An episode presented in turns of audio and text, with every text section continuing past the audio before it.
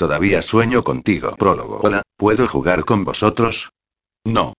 Eres demasiado pequeña, dijo el niño más rechoncho de todos. Ya tengo cinco años. Pero nosotros tenemos siete. Algunos tienen hasta ocho. Pero yo también sé jugar a la pelota. Solo tienes que cogerla y pasarla. Vete, pequeñaja. Vete a casa a jugar a las muñecas. Si no me dejáis jugar y... ¿Qué? ¿Qué harás? Decírselo a tu mamá. Dijo señalando hacia el banco, donde dos mujeres conversaban ajenas al conflicto infantil. Es mi abuela. Mi mamá no está aquí, está en América. Ja, ja. No me extraña que no quiera estar contigo. Sí que quiere. Ella me quiere. No lo creo. Mira qué color de pelo tienes, dijo aquel niño mofletudo mientras tiraba de una de mis trenzas. ¿Qué color de pelo es este? Ya sé. Es el color del pelo de las brujas. Sí, sí. Corearon todos, tirando por cada lado, de las dos trenzas. Es una bruja, es una bruja. No. Dejarme tranquila. Grité tapándome los oídos mientras todos se cernían sobre mí y me hacían caer al suelo. Bruja, bruja, bruja y... ¿Qué está pasando aquí? De repente, todos callaron. Se trataba, nada más y nada menos, que de uno de los chavales mayores que jugaban al fútbol en la pista junto al parque infantil. Debía de tener, al menos, 15 años. ¿Por qué os metéis con esta niña? Buscad a alguien más mayor para hacerlo. Todos salieron corriendo en la misma dirección, y no pararon hasta que una distancia prudencial los separó del peligro de los chicos mayores, que los miraban ceñudos con los brazos cruzados. ¿Te han hecho daño, pequeña? Me preguntó mi salvador agachándose frente a mí. No. Pero me llamaban bruja. ¿Por qué? Por el color de mi pelo. ¿Tu pelo? Dijo el chico cogiendo una de mis trenzas. Pero si es un color precioso. No, es feo, no me gusta. Es rojo, y nadie tiene el pelo rojo. Solo mi madre y yo. Y las brujas susurré. Tienen razón. Por supuesto que no. Es muy bonito. Es el color del fuego, de una puesta de sol y yo no entendía muy bien lo que me decía, pero al sentir sus dedos acariciando mi pelo y sus ojos posarse en los míos, sentí algo muy especial, algo que mi tierna edad aún no me permitía comprender. Pero para mí fue como magia. Sus ojos eran de un color muy brillante, como el envoltorio de las monedas de chocolate que dejaban los reyes magos en la cesta de las chuches. Y su pelo era muy claro, casi del mismo color de sus ojos. Era como el príncipe de mis cuentos. Ven, levanta, dijo ayudándome. Y no te preocupes. No volverán a molestarte mientras yo esté aquí. Ahora prefiero irme con mi abuela. Está bien, sonrió. Cuando vuelvas otro día, aquí estaré. ¿Y me salvarás, como el príncipe salva a la princesa? Más o menos río. Comencé a correr hacia mi abuela, y en cuanto llegué a su lado y me aferré a su seguridad, me giré para verle de nuevo. Me saludó con la mano y me sonrió. Y yo le imité, mientras se alejaba ya con sus amigos, corriendo tras su pelota, emulando a Guardiola, con el número 4 en su camiseta azul grana. Nunca volví a ese parque. Nos mudamos a una zona mucho más privilegiada, cuando mi padre prosperó en su trabajo y fundó una gran empresa. Nunca más volví a verle. A pesar del tiempo transcurrido, sigo soñando con aquel día y con aquel chico. En mis sueños, su rostro ya me resulta difuso, pero la sensación que siento cuando me mira me sigue pareciendo mágica. La magia de un cuento infantil donde los príncipes salvan a las princesas. Sé que después de casi 20 años es imposible encontrarlo, pero aún así, en los sueños donde todo es posible, imagino que me vuelve a salvar, y que cuando le miro a sus brillantes ojos, le digo, ¿sabes? Todavía sueño contigo. Si no recuerdas la más ligera locura en que el amor te hizo caer, no has amado. William Shakespeare. No hay hombre tan cobarde a quien el amor no haga valiente y transforme en héroe. Platón. Capítulo 1. Alex se ejercitaba en una de las elípticas del centro deportivo próximo a su casa, en el barrio de Horta de Barcelona. Prefería, con mucho, caminar por la montaña, un bosque o un camino rural, pero sus preferencias chocaban con su falta de tiempo. Le gustaba la naturaleza y el aire libre, pero también hacer ejercicio, y mientras no llegase ese día ocioso que añoraba hacía tiempo, se conformaría con los aparatos de un gimnasio. Hola, chico guapo. Hacía tiempo que no teníamos el placer de verte por aquí. Hola, Sandra. He estado muy ocupado. ¿Cómo va todo? Alex paró sus movimientos y bajó de la máquina para poder conversar más cómodamente con la mujer. No me puedo quejar. Hemos abierto otro gimnasio en la ciudad. ¿Y qué tal tú? Vuestra revista parece que funciona. Sí, tampoco me quejo. Aunque no me da para muchos lujos. La mujer siguió allí parada, observando sin disimulo el cuerpo de Alex. Siguió fascinada el sendero que iban dejando las gotas de sudor sobre los músculos de sus brazos y su pecho, cubierto solo por una camiseta de tirantes blanca que se le había adherido como una segunda piel.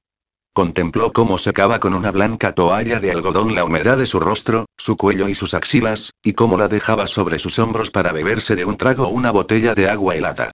Eran movimientos muy masculinos, de los que fascinan a las mujeres, sobre todo si el hombre no es consciente siquiera de su atractivo. Sobre todo en un hombre como Alex. Sandra llevaba mucho tiempo al frente de un gimnasio, así que la visión de un cuerpo escultural no tendría que sorprenderla. Pero había algo en ese hombre que la atraía y la excitaba. Aparte, claro está, de su cuerpo, duro y fibroso. O de su atractivo rostro, con sus ojos amarillos y penetrantes. O de su largo cabello rubio, recogido en una larga coleta a la espalda. Había algo más aparte de su físico. Era sencillo y buena persona. Tenía un carácter afable, te hacía reír, era muy fácil ser amigo suyo. Tenía buena conversación y sabía escuchar, y ella estaba harta de tipos engreídos que se las daban de machos y viriles, cuando no eran más que unos capullos arrogantes que presumían de sus músculos y sus coches. Dime de qué presumes, y te diré de qué careces y Alex no tenía dinero y conducía una desvencijada furgoneta, pero no le hacía falta dárselas de nada. ¿Quieres que nos veamos esta noche? Preguntó ella, lo que había deseado preguntarle desde que había divisado entre la multitud su larga melena dorada. ¿Y tu marido? Alex sonrió. Sabía la respuesta. Está de viaje. Además, ya sabes que no le importa lo que yo haga, ni a mí lo que haga él. Fue una relación abierta desde el principio. ¿En tu casa? Sí, Sandra sonrió triunfal. En mi casa a las ocho. Cuando Sandra abrió la puerta de su moderno duplex, hizo pasar a Alex y comenzó a desabrocharle la camisa. No había que mantener una conversación formal, ni romper el hielo tomando una copa. Sabían a lo que iban y no hacían nada para disimular. Llevaban unos tres años con este tipo de relación. Acostarse cuando les apetecía y nada más. Apenas sabían lo básico el uno del otro. Alex llevaba bastante tiempo sin sexo, así que el encuentro con Sandra en el gimnasio había sido muy oportuno. En su día, él le había dejado claro que no quería nada serio, y ella le había respondido que nunca dejaría a su marido ni a la buena vida que le ofrecía. Cuando ella ya le había desnudado, él prácticamente le arrancó la ropa y se quedó mirándola unos instantes. Aunque gracias al ejercicio tenía un bonito cuerpo y no aparentaba sus 40 años, no era ni mucho menos su tipo.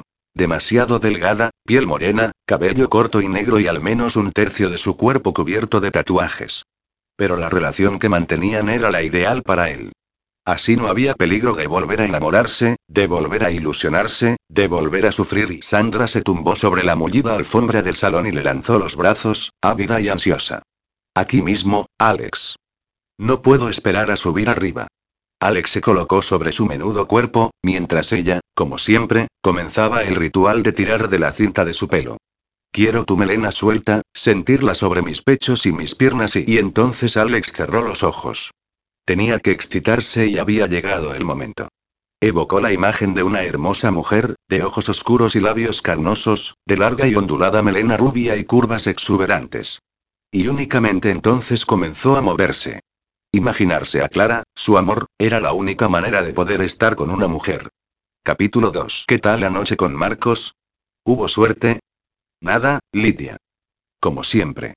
Marta y su amiga Lidia conversaban al salir de clase, caminando por los bonitos jardines del campus de la Universidad Internacional, donde cursaban ADE y Derecho. Las dos eran hijas de importantes empresarios, así que lo más natural era estudiar lo que les diera la oportunidad de trabajar en alguna de sus empresas, como la mayoría de sus compañeros, de familias adineradas y con un futuro cómodo y predecible. Oh, Marta, vas a tener que olvidarte de aquello de una vez por todas. No puedes dejar que algo que ocurrió hace tantos años siga traumatizándote y no te deje seguir adelante con tu vida. No estoy traumatizada. Ya lo superé hace tiempo. Además, siempre empieza bien. El chico me besa y yo a él, incluso dejo que comience a quitarme la ropa, pero a la hora de la verdad, no puedo. Eso no es normal, Marta. ¿Y qué sugieres que haga? Me habéis presentado a varios candidatos, he conocido a muchos chicos en fiestas, clubes o viajes, y no ha habido manera. Debe ser que ninguno de ellos me atraía, realmente. Pero, ¿nunca te apetece sexo? A mí me apetece bastante a menudo. Claro, pero tú tienes a tu novio a mano. Sí, el que a veces me imagino que es Paul Wesley.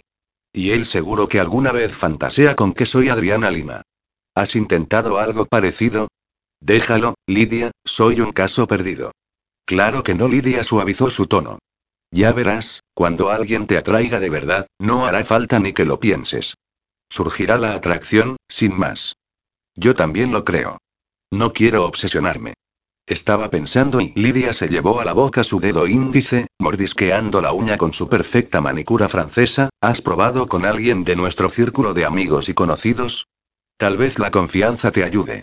Mira, por ejemplo, Rodri, que ya viene hacia aquí como cada día. Hola, chica, saludó el joven. Marta, guapa, mi chofer ha venido a buscarme. Si quieres te llevo. No, gracias. También ha venido el mío. Pues ya nos veremos. Xiao y se alejó de ellas con una sonrisa. ¿Cómo lo ves? Es buen tío y no está mal.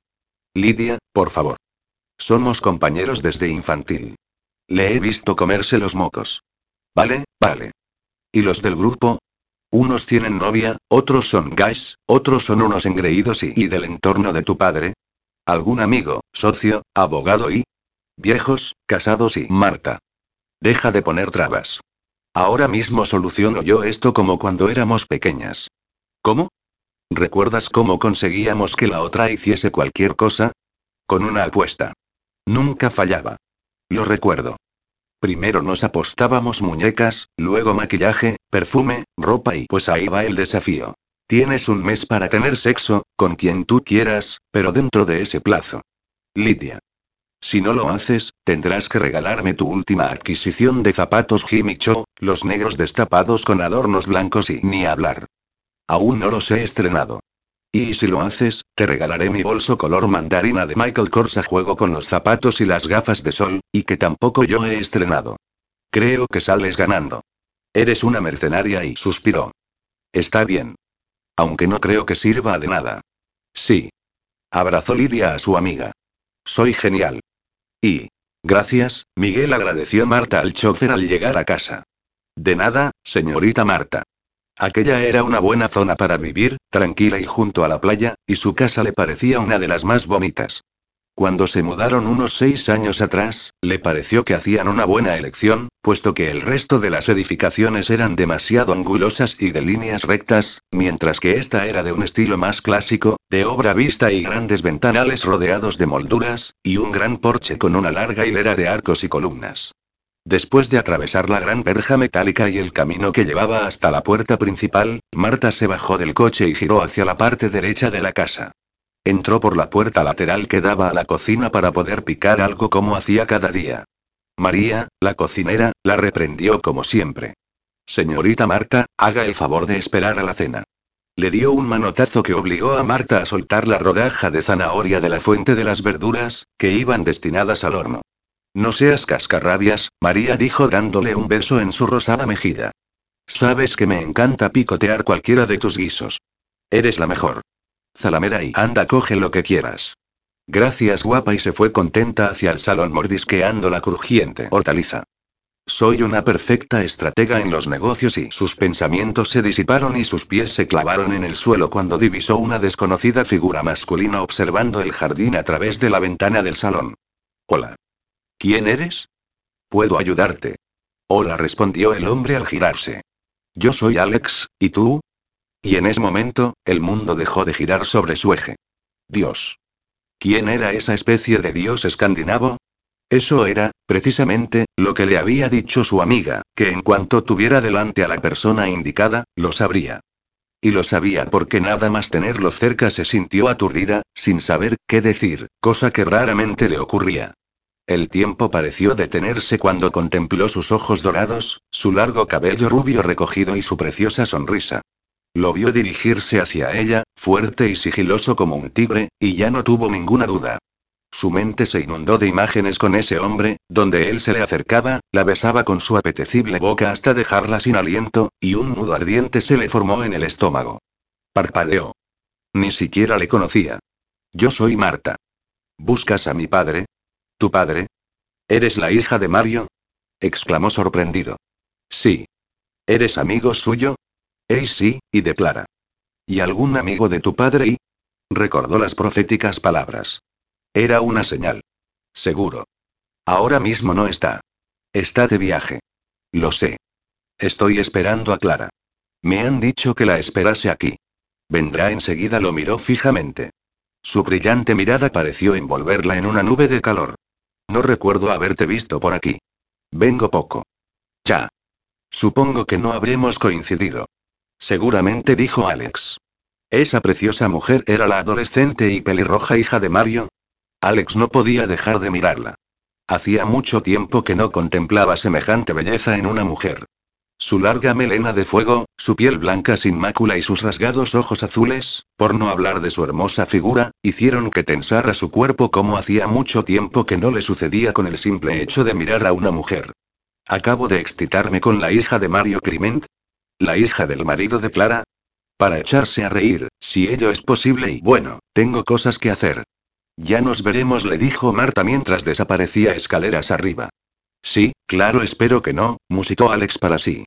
Alex, ¿cuánto tiempo? Hola, Clara.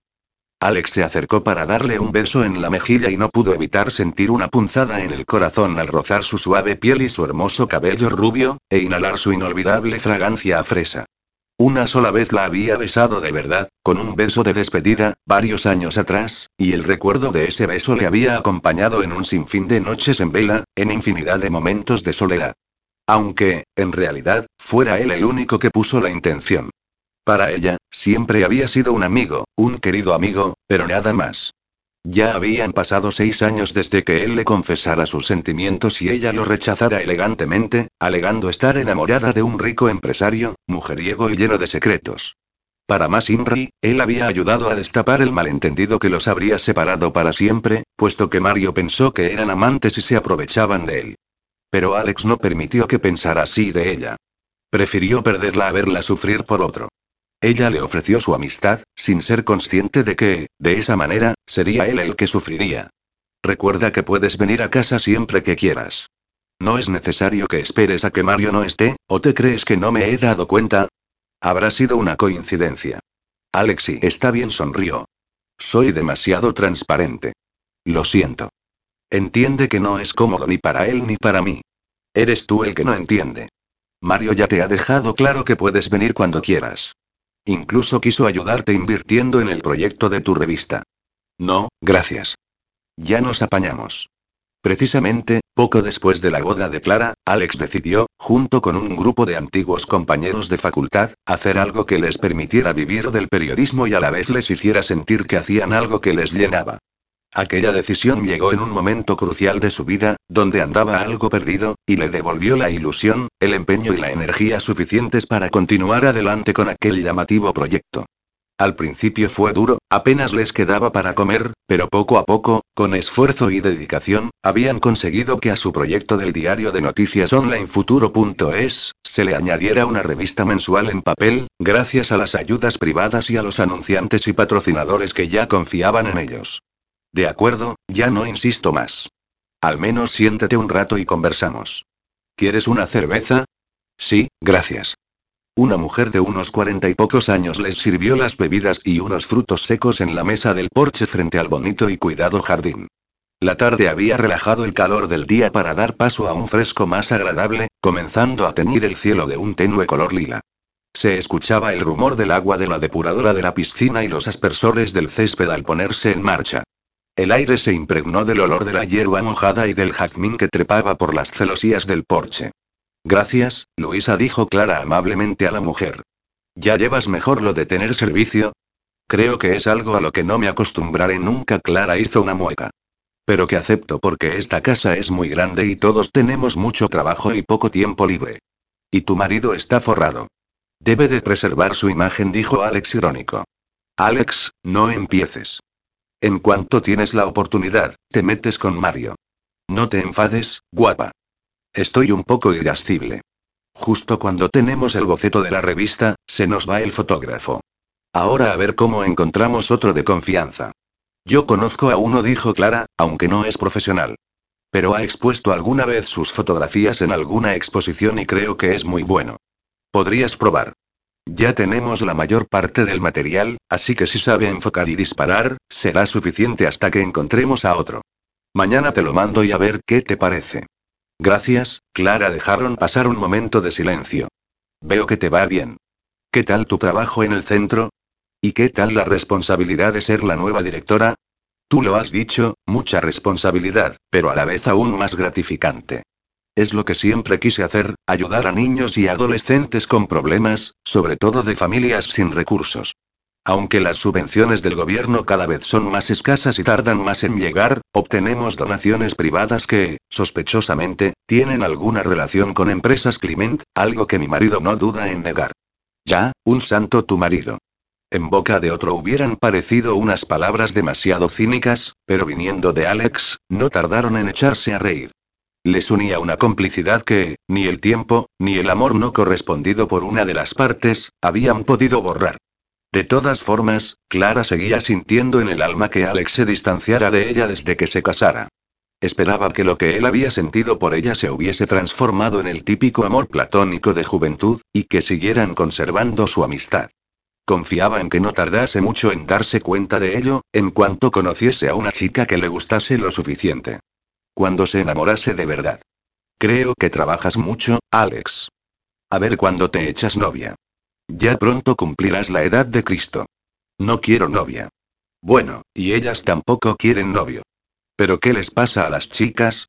Eres un cielo, trabajador y emprendedor y encima eres guapo. ¿Qué más quieren? Dinero, clase. Yo no tengo un euro, visto con ropa de mercadillo y mi coche se cae a pedazos. Pero tú vales mucho, Alex le dijo Clara posando la mano en su mejilla ligeramente áspera. Sospecho que muy pronto alguna lo descubrirá. Me das miedo, Clara dijo sonriendo. ¿Es alguna de tus premoniciones? Tal vez. Clara prefirió no contarle la visión que, por un único segundo, había vislumbrado nada más entrar en el salón y verlo junto a Marta. Y, Clara, esa noche en su cama, comenzaba a traspasar el umbral del sueño, justo en la frontera de la conciencia, cuando sintió hundirse el colchón tras ella. Unas manos le bajaron los tirantes del camisón por los hombros, hasta quitárselo del todo. Se sentía flotar, como si las sábanas sobre su cuerpo desnudo fuesen nubes de algodón. Las manos se deslizaban por todo su cuerpo, mientras la humedad de unos labios marcaban a fuego su paso desde los hombros hasta la curva del cuello. Quiso emitir un jadeo, sin conseguirlo, cuando sintió suaves pellizcos en sus pezones, tan suaves como los dientes que se le clavaban en la nuca. Abrió los ojos en cuanto sintió que él la llenaba, desde atrás, y experimentó un inmenso placer, el placer que solo él podía proporcionarle. Mario se desplomó sobre ella y hundió su rostro entre la fragante melena mientras recuperaba la respiración. No te esperaba hasta mañana, le dijo Clara a su marido mientras se daba la vuelta en el círculo de sus brazos para tenerlo de frente. ¿No te ha gustado mi bienvenida? Me gustas tú. Gracias al argentino resplandor que emitía la luna y que atravesaba los cristales del ventanal, Clara podía contemplar el perfil del rostro de Mario. Después de seis años juntos, seguía pareciéndole el más hermoso de los hombres, y seguía estremeciéndose con una sola caricia de él. Con los dedos, le apartó el flequillo de los ojos. A sus 44 años mantenía su lustrosa cabellera negra y el rebelde mechón que tanto deseó tocar nada más conocerle. Gracias, cariño. Aunque no sé si seguirás pensando lo mismo cuando te diga una cosa. No me lo digas. Vuelves a marcharte. Me levanto a las seis. He de coger el vuelo a Bruselas a las ocho de la mañana. Pero volveré para el fin de semana. Oh, Mario dijo ella abrazándole, sintiendo su tibieza. ¿Cuándo va a terminar esto? Estoy cansada de verte tan poco últimamente. Apenas paras en casa. Dichosos chinos, es muy importante el éxito de estas negociaciones con los empresarios chinos. Nuestra empresa daría el gran salto internacional. ¿Y para qué tanto? ¿No tenías suficiente con Europa? Clara, cariño, yo no soy el único que decide. Prometo compensarte con un viaje en cuanto acabemos. ¿Qué será? ¿Cuándo? Creo que todo se solucionará en un mes. Máximo dos. Dos meses. Genial, dijo enfurruñada. Vamos, cielo, duérmete. Llámame mañana. Lo haré todos los días. Y. Cuando a las 8 de la mañana la despertaron los Imagine Dragons con su Demons, Clara dio un salto de la cama para meterse en la ducha. Al salir, se dirigió al vestidor para coger su blusa blanca favorita, pero la dejó caer con fastidio al advertir una mancha en el puño del color del café. Perfecto. Hoy que viene el inspector de bienestar social, tendré que ponerme la celeste. Cuando estuvo vestida, cogió la blusa manchada y se dirigió al cuarto de la lavadora. Podría tener un servicio que le recogiera y limpiara la casa, pero se negaba a que fueran recogiendo su ropa sucia. Entró en la pulcra estancia, con la lavadora, la secadora y un soleado rincón para la plancha. Los rayos de sol de primera hora de la mañana entraban por las altas ventanas para ir a dar directamente sobre varias pilas de ropa cuidadosamente doblada. Se acercó a la cesta de la ropa blanca para lavar. Dejó su blusa y no pudo evitar coger una de las camisas blancas de Mario. Se la acercó al rostro y cerró los ojos para inhalar su olor. Lo echaba tanto de menos esos días. Un momento, Clara frunció el ceño. Ese olor no era exactamente el olor de Mario. Lo era, sí, pero mezclado con algo más, elevó la camisa al trasluz y su corazón dio un vuelco cuando reconoció una mancha en el hombro izquierdo. Era maquillaje. No había duda. Y un tenue rastro de perfume femenino. Vale, vale, para se dijo a sí misma en voz alta. Tranquila. No cometas el mismo error que al principio. Nada de celos. Él te quiere y no te engañaría con otra. La mancha tiene una explicación racional, seguro. Un abrazo de Elisa, su secretaria, que es como una madre para él. Un roce fortuito, Clara devolvió la camisa a la cesta con dedos temblorosos. Dejó escapar aquellas ideas imposibles de aceptar, dejando su mente en blanco, ocupándola de nuevo con su agenda del día y su visita en el trabajo. Capítulo 3. Marta caminaba radiante por la acera de la calle de la Perla, en el barrio de Gracia, fijándose en las placas metálicas sobre los portales, buscando el número 36. La noche anterior, durante la cena, quiso preguntarle a Clara por su amigo Alex, pero no fue necesario. Con el don que parecía poseer la mujer de su padre y buena amiga suya, se adelantó y comenzó a hablar sobre él. Lo conozco hace muchos años y es un chico encantador. Por cierto, en su pequeña redacción se han quedado sin fotógrafo y le dije que le enviaría uno mañana. ¿Cómo lo ves? ¿Le has hablado de mí? Dijo Marta tomando un sorbo de agua intentando disimular su emoción.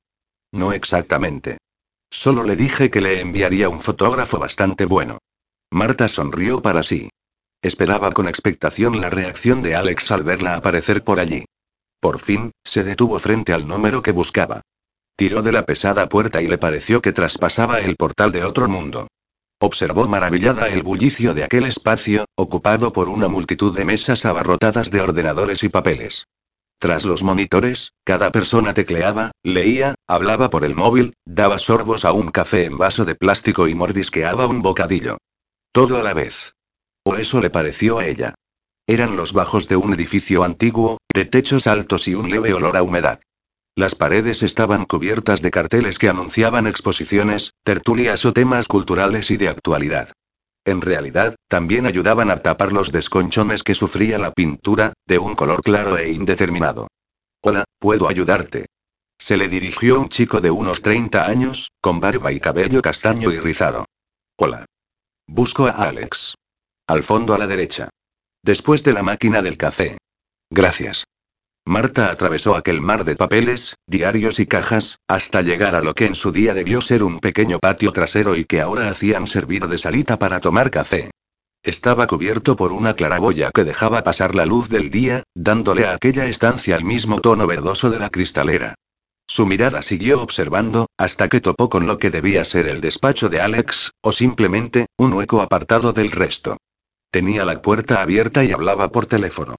Marta disimuló tras unas cajas y se quedó mirando unos instantes. Había llegado a pensar que, tras la conversación con su amiga, había idealizado a Alex, únicamente pensando en aquella ridícula apuesta. Pero no era así. Le seguía pareciendo guapísimo, de perfecta sonrisa y un brillo especial en la mirada. En aquel momento se dejaba caer indolente, con el móvil pegado a la oreja, sobre una desgastada silla, mientras daba vueltas sobre sí mismo y garabateaba con un lápiz sobre una hoja de papel. La luz del sol incidía en su cabello, dotándolo de un brillo áureo. Sus ropas eran sencillas, pues, al igual que el día anterior, vestía un pantalón vaquero desteñido, una camiseta blanca y una camisa de cuadros sin abrochar, pero que puestas en él y en su musculoso cuerpo, parecían sacadas de cualquier colección vintage. ¿Sería ella capaz de ligarse a un tío así? Al menos, lo intentaría. Marta inspiró aire, se acercó a su puerta y dio unos golpecitos aunque estuviese abierta. Perdona, dijo Alex a su interlocutor cuando vio aparecer a Marta, luego te llamo. Hola, ¿me recuerdas? Dijo ella. Como para no hacerlo Marta, ¿verdad? Sí. Me ha enviado Clara. ¿Perdón? Me ha dado esta dirección y me ha dicho que me esperabas. Supongo que debe de haber un error. Le comenté que necesitaba un fotógrafo. Pues aquí estoy. ¿Tú? Sí, yo dijo claramente irritada. Pero, ¿tú has visto cómo vas vestida? ¿Cómo? Dijo Marta bajando la vista para mirar su bonito y colorido conjunto de custo, lo mismo que sus zapatos estampados. Mira, guapa, no se trata de sacar fotos de un desfile de modas. Muchas veces tenemos que salir corriendo o atravesar una multitud para llegar al objetivo. Tranquilo, mañana vendré vestida en chándal, dijo airada, acercándose a la mesa y apoyando las manos en ella. ¿Algo más? ¿Qué sabes de fotografía? Dijo Alex un poco tenso al tenerla casi encima. Ah, sí, claro. Toma le ofreció un pendrive. Aquí traigo algo de lo que he hecho. Alex lo introdujo en el ordenador y surgieron varias carpetas. Se tensó aún más cuando ella se sentó en el borde de la mesa y se inclinó hacia la pantalla, haciendo que algunas suaves hebras pelirrojas le cosquillearan en el brazo. ¿Qué es ese olor? dijo Alex frunciendo el ceño. ¿Olor? Sí, huele como a bizcocho. Debo de ser yo. Me gustan los productos de cosmética que vende la madre de Clara en las reuniones en su casa con sus amigas. Utilizo la gama de olor a canela. Dicen que es afrodisíaca y no podría usar cualquier perfume caro. ¿Tiene que usar uno que me haga la boca agua? Bien carraspeo. Veamos qué tienes por aquí. Abrió una de las carpetas del archivo y comenzaron a surgir fotografías en color. Estos paisajes pertenecen a una exposición llamada Paraísos Cercanos, expuesta hace un tiempo en Bilbao. Son fotografías de paisajes de toda España, donde ya existen esos preciosos lugares sin necesidad de viajar más lejos. Están muy bien. Y también te he traído una muestra de fotografías que forman parte de una colección que llamé Sonrisas y le ofreció un sobre. Alex extrajo del sobre un recopilatorio de fotografías y hojeó aquellas imágenes en blanco y negro, maravillado del realismo y del movimiento que ofrecían. Mostraban personas sonrientes, lo mismo un niño que juega con una caja de cartón, un vagabundo que ha encontrado un pequeño tesoro en un contenedor de basura, o una prostituta del rabal ofreciendo sus servicios a un grupo de estudiantes que la miran riendo pero asombrados. Son muy buenas, Marta. Pero no necesitamos a un artista. ¿Ni siquiera piensas darme una oportunidad? Vengo recomendada, dijo ella haciendo un mohín con su boca. ¿Por qué estás interesada en trabajar aquí? No creo que te haga falta trabajar, y mucho menos el dinero. Me encanta la fotografía y esta es una buena oportunidad para hacerlo de forma diferente. Nunca he hecho nada relacionado con el periodismo y me gustan los retos. Además, no puedo estarme quieta. Estudio dos carreras en la universidad, estudio varios idiomas y llevo practicando en verano en la empresa de mi padre desde el bachillerato. Podría estar satisfecha únicamente con saber que tengo un futuro asegurado, pero quiero demostrar que puedo hacer bien por mí misma otras cosas que no tengan nada que ver con mi padre. Cuando estoy en su empresa soy la hija del dueño, pero con mi cámara paso a ser simplemente Marta. Sabes que no podremos pagarte mucho. No importa. Como tú has dicho, el dinero no es una prioridad, no lo necesito para vivir. Eso es una ventaja, ¿no crees? Y lo miró con una expresión entre anhelante y esperanzada. Alex la miró con admiración. Ese pensamiento era el resultado del instinto propio de las personas de demostrar su valía, de no conformarse y querer algo más, y él siempre había admirado a las personas luchadoras e inconformistas. Ya en ese instante quiso besarla. Se imaginó dando el único paso que le separaba de ella para atrapar su boca y besar aquellos maravillosos labios rosados, seguir con su lengua la línea de su mandíbula y su cuello para saborear aquella suculenta piel con esencia a canela, seguir bajando hasta el valle de sus pechos e inhalar profundamente allí donde seguro el aroma sería aún más intenso, y movió su cabeza tratando de sacudir esos pensamientos y se pasó la mano por el pelo. No la quería cerca de él. Le hacía sentir cosas que uno no debería sentir por la hijastra de la mujer que aún sigue queriendo. Pero necesitaban un fotógrafo y ella parecía realmente buena. Y tendría que hacerlo por Clara. ¿Qué iba a decirle? Me da igual que sea una profesional, pero no puedo ofrecerle el trabajo porque siento que me excito solo con tenerla cerca. Está bien. Mañana irás con un compañero, Alberto, a la puerta de los juzgados y sacarás alguna instantánea del momento en que salga Ramón Cárdenas, el político corrupto más perseguido, tras saber su sentencia. No iré contigo. No, de momento tengo trabajo de despacho. ¿Eres el jefe? Aquí cada uno tiene su cometido, sin jerarquías. ¿Puedo invitarte a almorzar? Soltó de repente. Era ahora o nunca. Alex sonrió, mirándola fijamente, con una media sonrisa blanca y sensual, ladeando ligeramente la cabeza, rozándose la barbilla con los dedos. Y lo que sintió Marta en el estómago no fueron mariposas volando, sino, más bien, una estampida de elefantes pisoteando todos sus órganos. No. Gracias, pero no tengo tiempo. Seguramente comeré cualquier cosa aquí mismo. ¿Un café o una cerveza? Hasta mañana, Marta. Y. Esa misma noche, Alex le pedía explicaciones a Clara por teléfono. Confía en ella, Alex. Clara, no juegues conmigo. Es demasiado joven y demasiado y fina. Dale tiempo. Te sorprenderá. Y. Al día siguiente, a media mañana, Alex intentaba despejarse con un café de la máquina, sintiendo aquel amargor recorrer sus venas. Todavía estaban pendientes de la maquetación y eran días de ajetreo, de noches sin dormir, de montañas de vasos de café vacíos y si además se añadía la frustración de su cuerpo después de una noche despierto pensando en una diosa pelirroja y buenos días, Alex.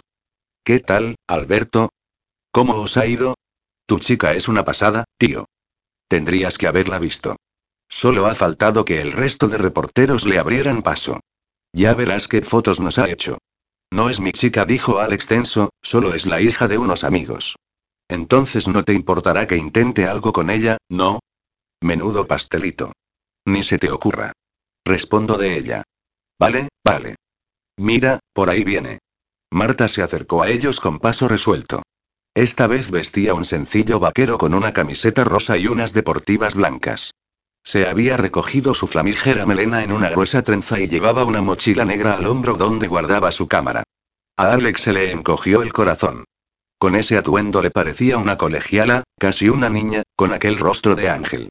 Aunque a veces le pareciera que sus alas eran más bien las de una arpía, enviada por Zeus para castigarle. Parece que ha ido bien, le dijo Alex. Sí. Ya estoy deseando que me encarguéis algo más. ¿No tienes clase? Recordándose a sí mismo que todavía era una estudiante. Sí, ahora mismo me voy. ¿Se puede decir que cuentas conmigo? De momento, sí.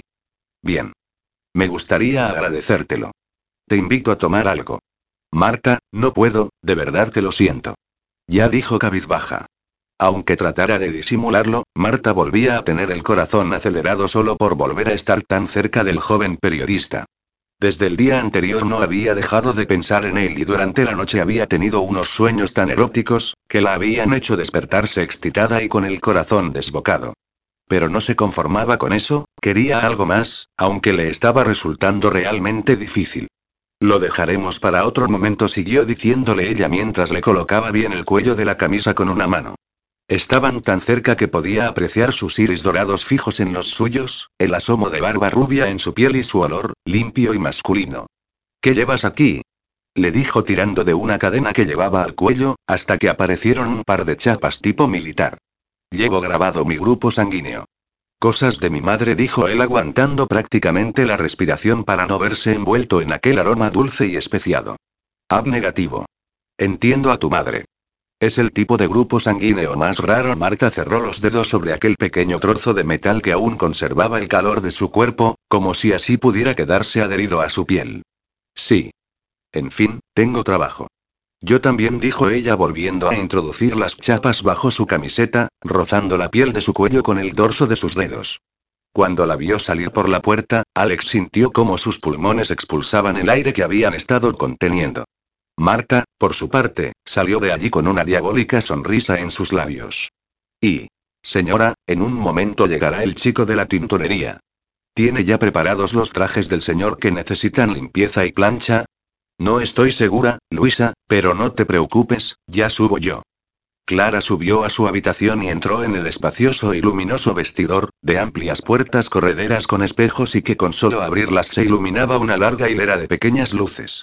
Entre la interminable fila de trajes y camisas, había varios trajes de su marido preparados para llevar al tinte, excepto el que había traído puesto en su último viaje. Ella misma fue a introducirlo en la funda, cuando se resbaló la chaqueta hacia el suelo, pudiéndola coger al vuelo por la parte de abajo. Te tengo, dijo Clara cuando atrapó la prenda. Un pedazo de papel cayó al suelo al mismo tiempo. Clara apartó el traje a un lado y se agachó a recoger lo que parecía una tarjeta que había caído del bolsillo interior de la chaqueta. Parece la tarjeta de un hotel y Hotel Miramar y le dio la vuelta a la tarjeta. Estaba escrita por el reverso, con clara y pulcra caligrafía. Esta noche a las 10 pm. Espero que en Bruselas no me limites a unas pocas horas. Serás todo para mí ese. Clara dejó caer la tarjeta de entre sus dedos, que cayó lentamente al suelo, como una ligera pluma. Se le nubló la vista y un dolor agudo se le instaló en el pecho. Se sentó en el filo de la cama, agarrándose a la colcha, temblando, y llevándose las manos al vientre todavía plano, en gesto protector. Ahora no, por favor, susurró. No me hagas esto. El sonido estridente de su móvil le hizo dar un respingo. El aparato sonaba y vibraba sobre la cama, con la imagen en la pantalla del atractivo rostro de su marido, y lo miró como si fuera una serpiente a punto de morderla. Como un autómata, al fin, contestó. Clara. Pensé que no lo cogerías. ¿Qué tal todo, cariño? Silencio, Clara. ¿Estás ahí? Sí, sí, estoy aquí. Por fin fue capaz de dejar salir algún sonido de su garganta. Escuchar en esos momentos la voz profunda de Mario era como recibir una puñalada en el corazón. Intentaré llegar a casa el viernes por la noche. Te echo mucho de menos, cariño. En cuanto te vea, te arrastraré a nuestra habitación y no saldremos de ella en todo el fin de semana. Parece un buen plan, intentó sonreír. Hasta el viernes, preciosa. Te quiero. Clara dejó resbalar el teléfono hasta caer sobre la cama. Ya no pudo evitar cerrar los ojos y dejar salir un torrente de lágrimas que parecía no tener fin. Capítulo 4. La clase de Derecho Mercantil de ese día, estaba resultando especialmente tediosa. Marta dejaba caer la cabeza sobre la mano, cogiendo perezosamente algunos apuntes, deseando dejar de escuchar la irritante voz del profesor Sala. En cuanto terminó, Lidia y ella se encaminaron a la cafetería para tratar de despejarse un poco la cabeza. Esta mañana pareces un poco distraída. No me digas que sigues pensando en ese chico. Voy desenvolviendo mi bolso ya. Preguntó Lidia con pícara sonrisa. Más que un chico es un hombre. Debe de haber pasado ya de los 30. Siempre te han gustado mayores. ¿Recuerdas cuando te gustaba mi primo Víctor? No pretenderás que me atraigan los de nuestra edad. La mayoría son unos inmaduros, solo pendientes de ligar en las fiestas. Alex es diferente. A ver si me presentas a ese dechado de virtudes. Ahora solo falta que encima esté bueno. Está buenísimo, susurró Marta. Pero creo que hay muchas más cosas que me atraen de él. Tic, tac, tic, tac y el tiempo corre, Marta. Ya ha pasado una semana. Recuerda que la apuesta sigue en pie. Y recuerda para qué lo buscas. No es necesario que te impliques más de la cuenta. ¿Sabes una cosa? Marta parecía estar mentalmente muy lejos de allí. Hoy mi cabeza ya no podrá con la próxima clase de ética empresarial. Me voy a ver, le dijo levantándose rápida de la silla arrastrando sus cosas. ¿Y las clases? Le gritó su amiga. Cógeme los apuntes. Le contestó mientras desaparecía corriendo. Y. Los ánimos en la pequeña redacción de futuro volvían a tranquilizarse un poco. Alex repasaba tranquilamente el material del que disponían para el día siguiente. Estaba satisfecho con el resultado, como siempre. El éxito de la publicación se debía, sobre todo, a la forma clara y directa en la que estaban redactadas las noticias. Iban dirigidas en su mayoría a un público joven, cansado ya de leer siempre lo mismo y recibiendo agradecido cualquier cambio que se les pudiera ofrecer a la hora de explicar lo que sucedía en su entorno más cercano. Hola, ¿tienes un momento? Aquella voz parecía estar siempre en su cabeza últimamente. Hola, Marta. ¿Qué te trae por aquí? Le he dejado a Alberto unas fotografías que me pidió. Gracias, Marta. Aprovecho para darte las gracias por el trabajo excelente que realizas. Eres realmente buena con la cámara. ¿De dónde te ha salido esa afición? Te lo explicaré mientras tomamos algo esta tarde. Te invito. Marta y únicamente a tomar una cerveza cuando salgas. Déjame al menos invitarte para agradecerte que hayas confiado en mí. No sé si podré, dijo Alex pasándose la mano por la cara. No sé por qué, pero creo que me evitas, Alex. No quiero mezclar las cosas, Marta. Solo quiero que tomemos algo y conversemos. ¿Qué tiene de malo? Creo que no es buena idea, eso es todo. No, para Alex no lo era, porque los dos percibían perfectamente la atracción que flotaba entre ellos. El aire parecía volverse electrizante cada vez que estaban cerca, cada vez que hablaban o simplemente al mirarse. Que Alex se apartara con los dedos un mechón de rubio cabello del rostro, hacía a Marta quedarse embobada con la boca abierta. Que Marta se pasara el dedo índice por los labios mientras comprobaba unas fotografías, enloquecía a Alex. Hechos que parecían preocupar demasiado al joven periodista y nada en absoluto a la joven estudiante. Alex dijo ella acercándose demasiado, como siempre le parecía a él, déjame invitarte a conocerme. Y permíteme conocerte. Si aceptaba aquella invitación, aparentemente inocente, Alex sabía que se adentraría en aguas pantanosas. Se sentía irresistiblemente atraído por aquella chica, por su belleza, su olor, su alegría contagiosa y su osadía. Realmente no había nada de malo en conversar y conocerse. O eso era lo que deseaba creer. Está bien. Pero déjame invitarte yo a ti. Todavía puedo permitirme pagar una copa a una chica. Yo te he invitado a ti primero. Aceptaré si pago yo. No es necesario que gastes la asignación de tu padre. Es eso, ¿verdad? Dijo poniendo los brazos en jarras. ¿Tu problema conmigo se basa en nuestra diferencia económica? ¿Qué relación tienes realmente con mi padre, que estás todo el tiempo a la defensiva? Ya hablaremos luego. Si te parece bien, quedamos a las 8 en la calle Francisco Giner, en un bar que se llama Le Journal. Ahora tengo trabajo y desapareció tras su montaña de papeles. Y. Esa misma tarde, ya en casa, Marta se dirigía volando hacia las escaleras que llevaban a su habitación con la intención de arreglarse para su cita.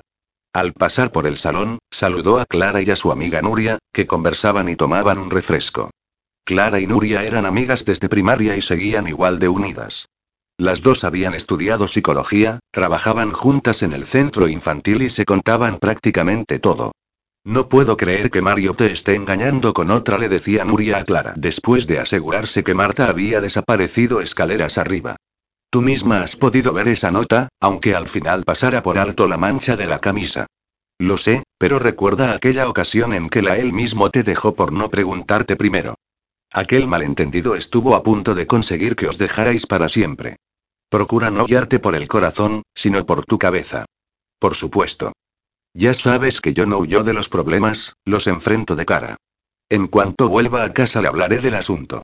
Ya verás como todo tiene una explicación, guapa le dijo su amiga cogiéndola de la mano. Gracias, Nuria creyó mejor cambiar de tema para no pensar demasiado. Tú y Sergio sí que estáis bien. Podríais casaros. Estamos bien así. No hay papel en el mundo que refleje lo que le quiero. Eso pensaba yo, la más acérrima detractora del matrimonio, y ya me ves. Seis años ya de casada. Al menos de momento suspiró con tristeza. No digas esas cosas, Clara. Todo se arreglará. Y. Varios conjuntos de ropa se apilaban sobre la cama de Marta, que los miraba con los brazos cruzados, sin poder acabar de decidirse. No quería llevar un modelito de diseño exclusivo, pero quería causarle buena impresión. ¿Para qué engañarse? Quería gustarle. Quería que se fijara en ella y la mirara como lo había hecho esa misma mañana, mientras ella intentaba descolocarle tocándole de forma inocente y casual. Aunque su intención no había tenido nada ni de lo uno ni de lo otro. Al final se decidió por un pantalón negro estrecho que se le adhería totalmente a su cuerpo, unas botas altas de tacón y una blusa color crema que dejaba un hombro al descubierto. Se miró al espejo. Bien. Sutil. Enseñar sin provocar. Su larga y brillante melena pelirroja no aceptaba mucho maquillaje, pero con la cara lavada parecía demasiado joven.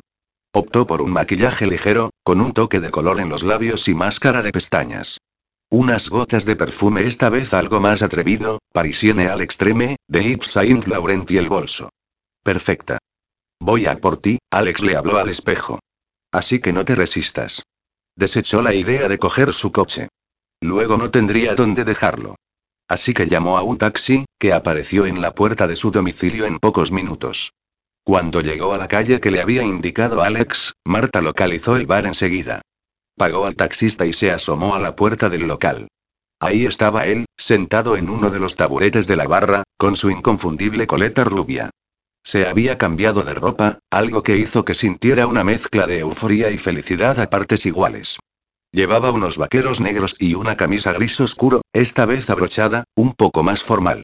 Se inclinaba sobre la barra, observando meditabundo su vaso de cerveza, dándole vueltas, como si pudiese hallar alguna respuesta en el interior del líquido ambarino. De pronto levantó la vista y sonrió. Una media sonrisa cálida, sensual, demoledora para su estómago y el resto de sus órganos. Claro que, no la sonreía a ella. Frente a él, una rubia camarera se lo comía con los ojos y le obsequiaba con tontas sonrisas mientras pasaba un trapo por la barra que estaba limpia hacía rato. Era el momento de entrar. Marta se acercó a él resuelta y decidida. Hola, Alex. ¿Llevas mucho tiempo esperando? Dijo dándole un beso en la mejilla. Como si fuera uno de tantos. Como si besarle no fuera su más ferviente anhelo. En cuanto posó sus labios en aquella piel recién afeitada, con olor a jabón y loción masculina, Marta cerró los ojos y mantuvo su boca en esa suave piel durante un instante. Dios, qué olor. Ni el perfume más caro de hombre podía igualar aquella fragancia tan única, tan de él. Cuando los abrió, él la miraba desconcertado, clavando en ella una mirada interrogante pero ardiente. Él le apartó un suave mechón de rojo cabello que le había quedado enredado entre las pestañas, deslizando sus dedos hacia la suave piel de su hombro desnudo, convirtiendo aquel movimiento en una caricia tan íntima que le pareció que sus dedos le quemaban la piel. Hola, Marta sonrió al fin. No, no llevo mucho tiempo esperando. ¿Cómo dices? Le preguntó ella con ojos nublados, mirándole sin recordar de qué hablaba. Ven, sentémonos en una mesa. Alex bajó del taburete, la cogió de la mano y la guió hasta un pequeño sofá. Cuando se sentaron, Marta cerró la mano en un puño, cosquilleándole todavía por el contacto provocado por la palma caliente de su mano, grande pero suave. ¿Qué quieres tomar? Lo mismo que tú, gracias. Alex le indicó a la camarera que trajera dos cervezas más. La chica rupia las dejó sobre la mesa, no sin antes lanzarle una mirada cáustica a su pelirroja compañera. Vaya, el lugar no podía ser más apropiado, dijo Marta mirando a su alrededor, observando embelesada las paredes cubiertas por hojas de diarios de todo el mundo. Sí, tienes razón, contestó él siguiendo la mirada de ella. Poco después de empezar con esta locura, entré un día aquí por casualidad y pensé que era un buen presagio. Es una decoración muy original. Marta estaba más acostumbrada a tomar un café con sus amigas en un Starbucks, pero debía reconocer que el sitio estaba bien. Junto a las hojas de diario, había juguetes antiguos, guitarras o teléfonos que contribuían a la decoración de las paredes.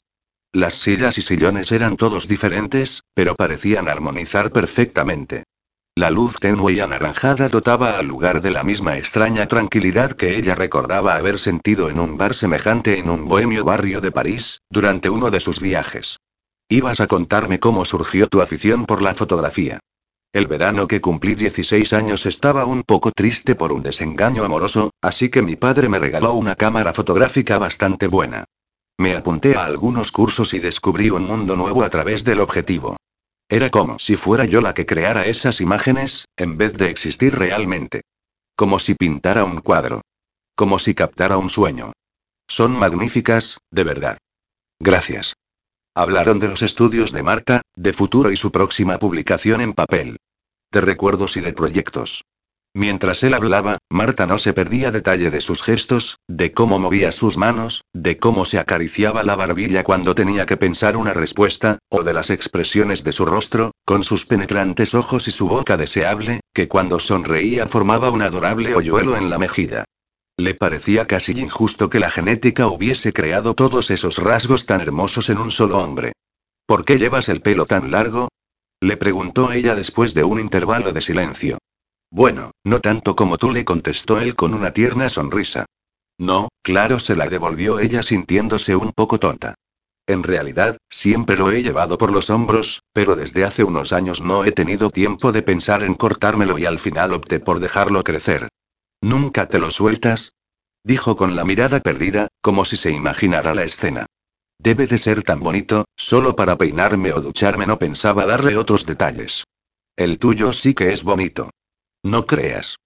Ahora ya me he resignado, pero cuando era pequeña los niños se metían conmigo y a mí me parecía el color de pelo más horrible del mundo. No digas eso. Es el color del fuego, de una puesta de sol, dijo embelesado, cogiendo unas finas hebras entre sus dedos. Junto al escalofrío de placer que le recorrió el cuerpo, Marta experimentó también una sensación de déjà vu. Aquellos ojos dorados mirándola fijamente, el tacto de aquellos dedos en su pelo, aquella conexión, aquella magia, Alex percibió una mezcla de excitación y ternura, de atracción física e instinto de protección. Un cóctel de sensaciones contradictorias pero tan apremiantes e intensas que hizo sacudir todo su cuerpo. Llevaba toda la tarde envuelto en la bruma del intenso perfume de Marta, sensual y apasionado como ella misma. Le hacía pensar en noches eróticas, en misterio, en la tentación de lo prohibido y, de pronto, pareció despertar de un sueño. No podía ser. Aquella belleza de pelo llameante y almendrados ojos azules era Marta Clement, la hija de Mario Clement, el hombre que se adueñó del corazón de Clara, la única mujer que había amado. Y todo se volvía demasiado complicado. Será mejor que nos vayamos, Marta dijo Alex serio, dejando un billete sobre la mesa. ¿Por qué, Alex? le dijo ella asiéndolo por la muñeca. ¿Qué ocurre? Sigo teniendo la impresión de que huyes de mí. ¿Sabes que conozco a tu padre, a Clara y qué problema representa eso? Ya he salido con chicos antes. Y seguirás saliendo con ellos. Pero no conmigo. ¿Por qué? Susurró. ¿No te gusto? No es eso, contestó él desasiéndose de su mano y levantándose. ¿Entonces? preguntó la chica. Marta se dirigió a ella al llegar junto al coche, todavía estás estudiando. Acaba tus estudios, diviértete. Sal con chicos de tu edad que se muevan en el ambiente y en el nivel en el que tú lo haces. ¿Ya estamos otra vez con eso? ¿Crees que únicamente puedo salir con tíos ricos? ¿Que mi padre me tiene algún matrimonio concertado o algo parecido? No lo sé, contestó él crispado mientras abría la puerta del coche. Pero en lo que me concierne, se acabaron las tertulias contigo. Tendremos una relación laboral y se acabó. Y ahora, sube al coche. No entiendo este repentino mal humor por tu parte, decía ella peleándose con el enganche del cinturón del coche. Espera que te ayudo a abrocharlo. Hay que tirar un poco de aquí. No sé cómo funciona este dichoso trasto, dijo exasperada. Tal vez la señorita se esperaba un Ferrari. Pues lo siento, tendrá que conformarse con una furgoneta Ford de 10 años. Me refería al cinturón y lo sabes. ¿Qué coño te pasa? Nada dijo arrancando la furgoneta e incorporándose al tráfico de la ciudad. Y modera ese lenguaje. No es propio de señoritas. Gilipollas susurró entre dientes. No volvieron a dirigirse la palabra el resto del camino. Él, atento a la carretera. Ella, sin dejar de mirar por la ventanilla.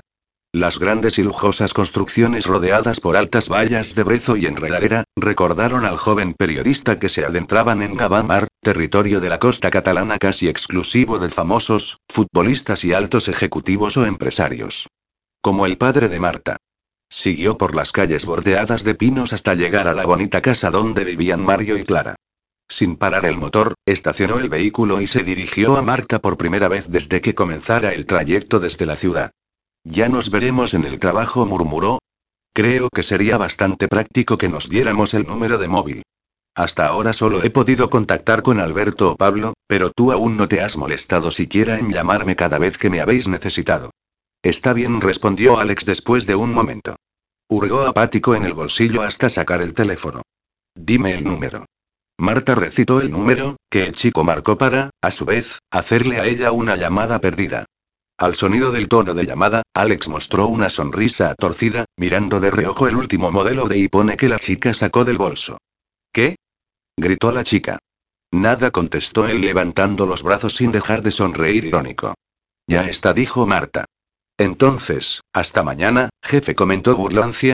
Por cierto, si no es molestia, ¿podrías ayudarme a desabrochar el cinturón? Sí, claro. Marta dejó que él acercara su rubia cabeza, y cuando sus cabellos se rozaron, aprovechó la ocasión, buscó la boca de Alex con la suya, y la encontró. Posó suavemente sus labios en aquellos que le habían parecido los más apetecibles desde que los viera por primera vez. Contrariamente a lo que pensaba, él no se retiró, sino que dejó su boca blanda, maleable, para que ella hiciese su voluntad. Marta se creyó un volcán en plena erupción, sintiendo un torrente de placer correr por sus venas, a pesar de la ternura que entrañaba aquel beso. Percibió cómo Alex succionaba su labio inferior, siguiendo después con la lengua el trazo de su boca. Ella se aferró a su camisa y le abrió la boca con sus labios, pero en cuanto él notó la humedad de su lengua, se apartó bruscamente. La miró jadeante y ella le sonrió soñadora. Vete a casa, Marta le dijo él volviendo a su lugar, apretando el volante más de la cuenta. Sí, hasta mañana. Alex esperó a verla atravesar la verja metálica que daba acceso a su casa, para hundir a fondo el pie sobre el acelerador y alejarse de allí como alma que lleva el diablo. Y, Marta atravesó el salón de su casa en penumbra, con el único tenue resplandor de una pequeña lámpara sobre una mesita al pie de las escaleras. Ya era tarde y no se escuchaba ruido ni movimiento alguno. Pensando y sonriendo traviesa porque sus tácticas parecían dar resultado, se encaminó a la cocina para picar algo que hubiese sobrado de la cena. Una fina línea de luz bajo la puerta del despacho de su padre llamó su atención. Se acercó para abrirla y vio a su padre de pie, desanudándose la corbata, aún con una pequeña maleta junto a él. Papá. Estás en casa. Y se lanzó velozmente a sus brazos. Hola, princesa, dijo Mario cerrando los brazos alrededor de su hija. Últimamente te veo tan poco y suspiró ella sin desprenderse de su abrazo. Marta siguió apoyando su mejilla sobre el pecho de su padre, sintiendo el tacto familiar del tejido de su chaqueta, inhalando el olor de su colonia, dejándose envolver por aquella solidez y aquella firmeza donde siempre se había sentido tan segura. Pensó en las ganas que había tenido siempre de hacerse mayor, como todas las niñas, temiendo no llegar nunca al momento de ser tratada como una adulta. Sin embargo, en esos momentos, añoró ser una niña para sentarse en sus rodillas, para que la acompañase a la cama y leerle un cuento para ayudarla a completar un puzzle inacabado que nadie más que él era capaz de terminar. Se desasió del abrazo y admiró el hermoso y todavía joven rostro de su padre. ¿Qué ocurre, princesa? ¿Algo te preocupa? No, papá, tranquilo. Todo va bien. Solo que, estos días te veo menos y echo de menos a la abuela. Marta, ya lo habíamos hablado. Después de sacrificar por nosotros tantos años de su vida, bien se merecía salir, viajar, recorrer todos aquellos lugares que siempre quiso visitar y nunca pudo hacerlo. Ahora, que ya has crecido y no la necesitas tanto, le devolveremos un poco de vida para ella misma, la miró preocupado. ¿Tienes algún problema con Clara? No, por supuesto que no. Nos llevamos de maravilla, pero solo tiene ocho años más que yo y la veo como a una amiga o una hermana, no como a una madre. ¿Sabes algo de tu madre? Mario se sobresaltó al escucharse a sí mismo hacer una pregunta que hacía demasiado tiempo que no formulaba. De todos modos, ya había quedado atrás el tiempo en que un simple recuerdo o alusión a la madre de su hija, le crispaba todos sus nervios. Con poco más de 20 años decidió casarse con Rebeca cuando ambos estaban todavía en la universidad, al quedarse ella embarazada. Rebeca los abandonó cuando Marta tenía solo dos años, viéndose obligado a recurrir a su madre para criar a la niña y poder hacer realidad el sueño de crear su propia empresa. Sí, le va bien, contestó Marta. Continúa trabajando en la Universidad George Washington como profesora de Relaciones Internacionales y parece ser que su trabajo ocupa todo su tiempo. Como siempre ha sido. Pero sabes que he sabido vivir con ello. He recibido más amor del que necesito. Ven aquí la tomó su padre por los hombros y le dio un beso en la frente. A partir de ahora viajaré menos, así que cualquier cosa que te inquiete, sabes que puedes hablar conmigo. Gracias, papá. Y ahora será mejor que nos retiremos. Es tarde y tengo una mujer arriba a la que tengo que darle alguna explicación por llegar más tarde de la cuenta. Hasta mañana, papá. Y, Mario subió las escaleras y abrió la puerta de su habitación, la última del pasillo. Las sombras de la estancia rodeaban un reducido círculo de luz producido por la pequeña lámpara de la mesilla de noche. En él, Clara dormía con un libro abierto sobre el regazo, sujeto todavía débilmente, como si hubiese resbalado de entre sus dedos en el mismo instante en que el sueño la reclamara. Mario se sentó en el filo de la cama, cerró el libro y lo dejó sobre la mesilla, sin dejar de observar a su mujer. La cascada de dorado cabello, las suaves líneas de su rostro, sus labios llenos, sus generosos pechos casi visibles con aquel diminuto camisón de encaje, hola dijo Clara con la voz espesa del sueño. Hola, cariño dijo Mario, rozando con sus nudillos la suave piel del hombro de su esposa. Clara se incorporó sobre las almohadas y lo miró fijamente. La sangre comenzó a fluir más rápido por sus venas por el mero hecho de volver a verle. Llevaban días sin verse y la mera visión de su marido frente a ella la llenaba de una felicidad absoluta. Era como volver a introducir oxígeno en sus pulmones después de días sin respirar. Como volver a sentir el calor del sol después de un largo invierno. Nada era menos apetecible en esos momentos que una discusión con Mario, pero nunca le había gustado dejar los problemas para más adelante. ¿Sucede algo, cariño? preguntó Mario. ¿Por qué lo preguntas? Conozco todas las expresiones de tu rostro, y ahora mismo veo determinación. He de hablar contigo. ¿Ahora? Sí, ahora. Clara se levantó de la cama, obligando a hacer lo mismo a su marido. Se dirigió a su cómoda y sacó un pequeño papel del primer cajón para mostrárselo. ¿Qué es esto? Parece la tarjeta de un hotel. Está escrita por el reverso. Mario le dio la vuelta y leyó con el ceño fruncido. Sigo sin entender por qué me enseñas esto. Estaba en el bolsillo de tu chaqueta. Mario releyó aquella escritura y acabó de comprender. ¿Has pensado que es mía? ¿De quién sino? No lo sé, pero no la había visto en mi vida. ¿Y me vas a explicar cómo es posible que apareciera en tu bolsillo? No tengo ni idea, dijo Mario con la voz gélida que ella conocía perfectamente de cuando algo no iba bien. Es la nota de una mujer, queda contigo a las 10 algo factible si tenemos en cuenta que llevas una buena temporada en la que apareces a altas horas de la noche, y menciona tu viaje a Bruselas. ¿Insinúas que tengo una amante? El rostro de Mario permanecía serio e inexpresivo. ¿Y qué voy a pensar? Esa nota no ha llegado volando por sí sola. No tengo ni puñetera idea de cómo ha llegado hasta ahí. ¿No te parece que la desconfianza entre nosotros quedó atrás hace tiempo?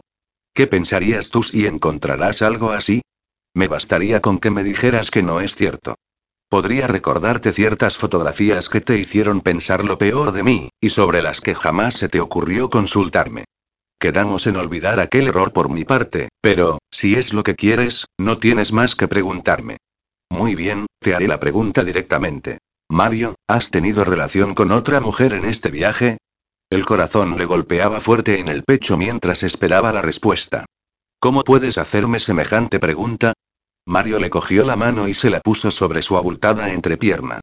¿Crees que estaría en este estado desde que entré por esa puerta si viniera de acostarme con otra? No sé qué pensar, Mario dijo ella frotando sus ojos cansados. No lo entiendo. Se exasperó Mario. Después de todo lo que pasamos. ¿Nunca vas a estar segura de mí? Quiero estarlo. Pero primero encuentro tu camisa con restos de maquillaje y luego esto. ¿Maquillaje? ¿De qué coño hablas? No sé, dímelo tú. ¿Hay algo que deba saber? Clara cerró los puños, mirándolo desafiante. Sí, contestó Mario cerniéndose sobre ella, sacándose la chaqueta y desabrochándose la camisa con rápidos movimientos. Hay algo que creo que aún no sabes, tiró del camisón hacia abajo dejándola desnuda.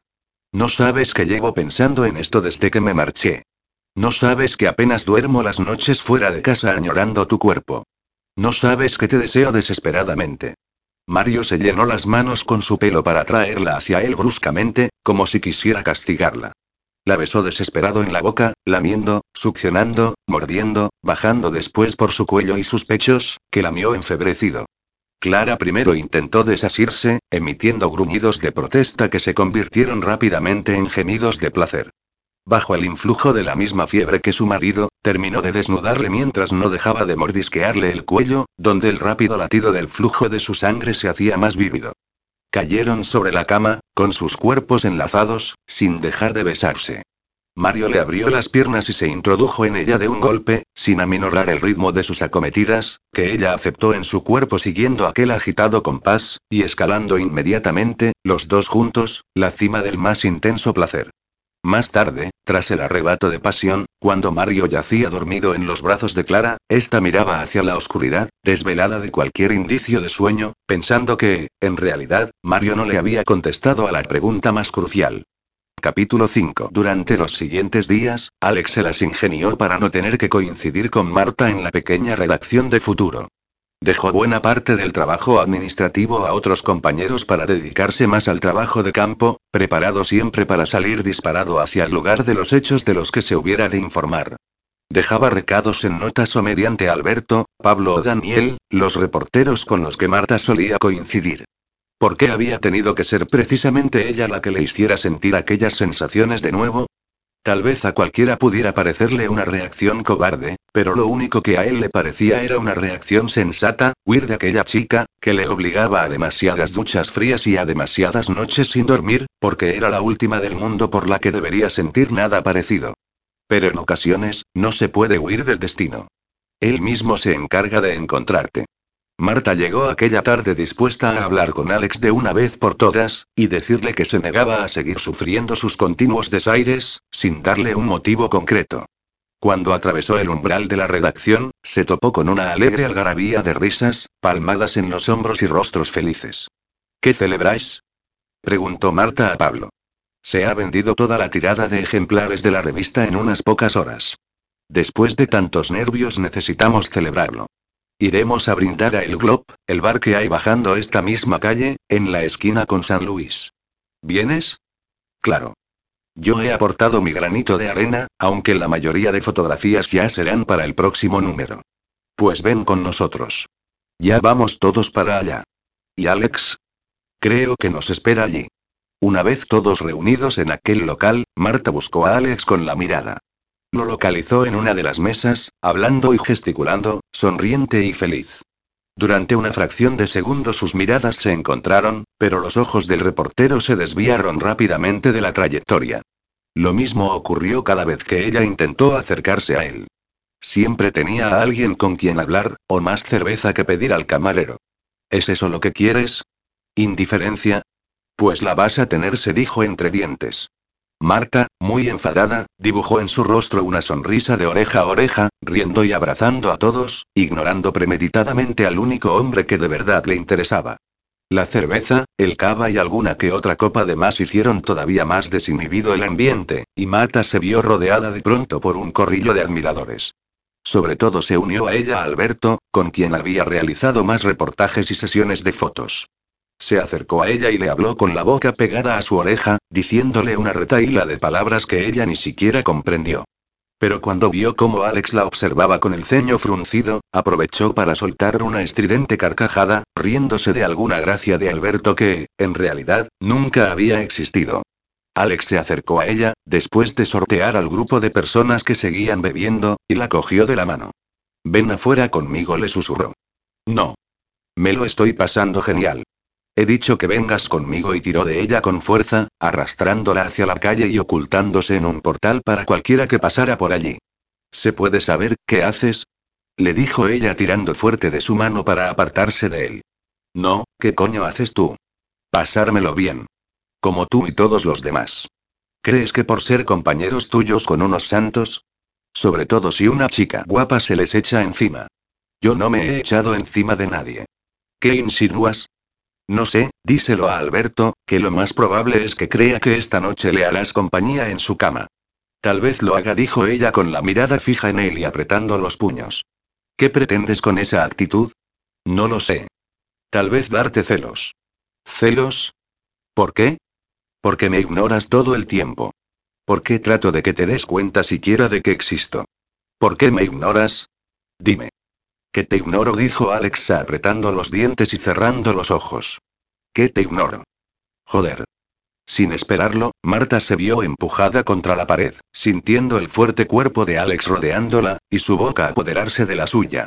La besó febrilmente, explorando con los dientes y la lengua todo su húmedo interior.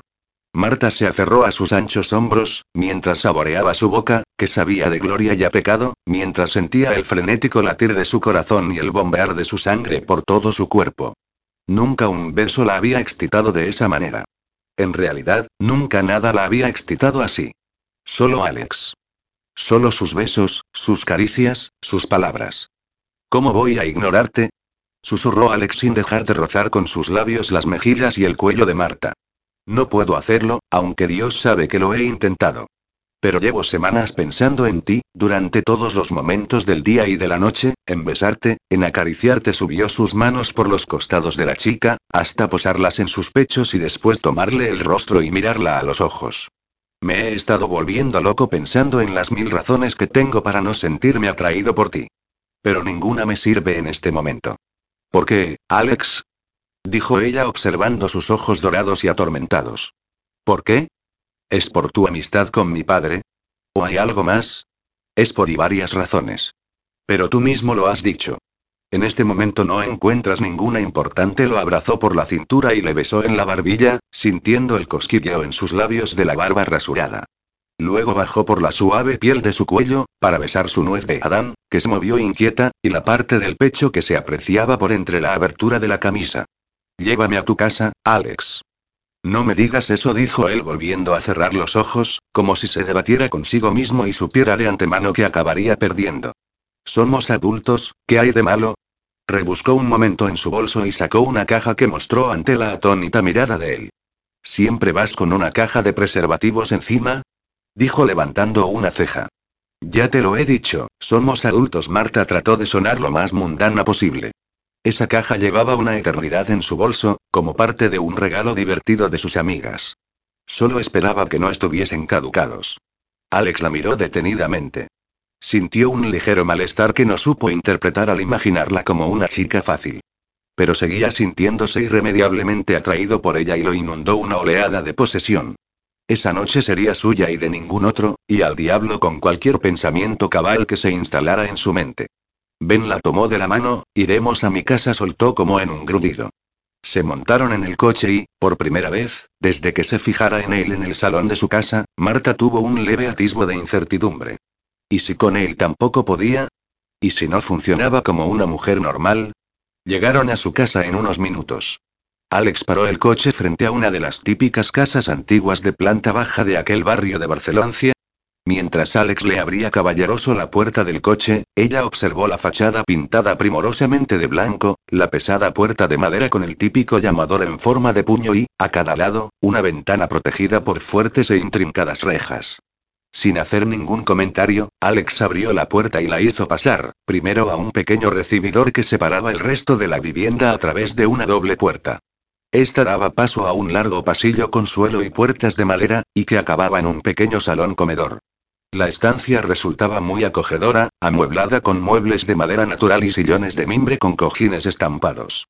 Destacaban en las paredes varias portadas enmarcadas de diarios antiguos, entre ellas alguna del diario de la Guerra Civil, donde informaban del comienzo o el final de la misma. Una fotografía sobre la repisa de la pequeña chimenea de piedra mostraba a un Alex un poco más joven, alto, guapo y sonriente, pasando cada uno de sus brazos sobre los hombros de una pareja mayor. ¿Son tus padres? Sí. Nada más jubilarse se marcharon al pueblo de mi madre, en Andalucía, y me dejaron esta casa, que yo mismo remodelé con ayuda de algunos amigos, aunque todo es muy sencillo. Compré los muebles en el mercado de los encantes y los restauré yo mismo, con un poco de lija y barniz. Hiciste un trabajo genial, Alex. Es muy bonita y acogedora. Aunque toda entera debe caber en el vestíbulo de tu casa y Alex, por favor lo siento. No venía al caso. Perdonado siguió mirando la fotografía. ¿No tienes hermanos? No. Mis padres me tuvieron bastante mayores, cuando ya no creían poder tener descendencia. Mi madre se vino a Cataluña en busca de un trabajo, y encontró sirviendo en una casa. Conoció a mi padre que regentaba una pequeña ferretería, de la que han vivido toda su vida y que ahora han vendido para poder volver al pueblo. Todos estos años se han sacrificado mucho para que yo pudiera estudiar y poder dejarme esta casa. Eres muy afortunado, aunque yo también lo he sido al contar con mi padre y mi abuela. Mi madre nos abandonó a mi padre y a mí cuando yo tenía dos años. Conozco la historia. Lo siento. No te preocupes. No sufro de ningún trauma ni carencia afectiva por ello. Simplemente creo que no todas las mujeres están capacitadas para ser madres. Tu padre y tu abuela hicieron un buen trabajo contigo. Gracias, contestó conmovida. Un pequeño movimiento sobre el sillón frente a la chimenea le llamó la atención. ¿Qué es esto?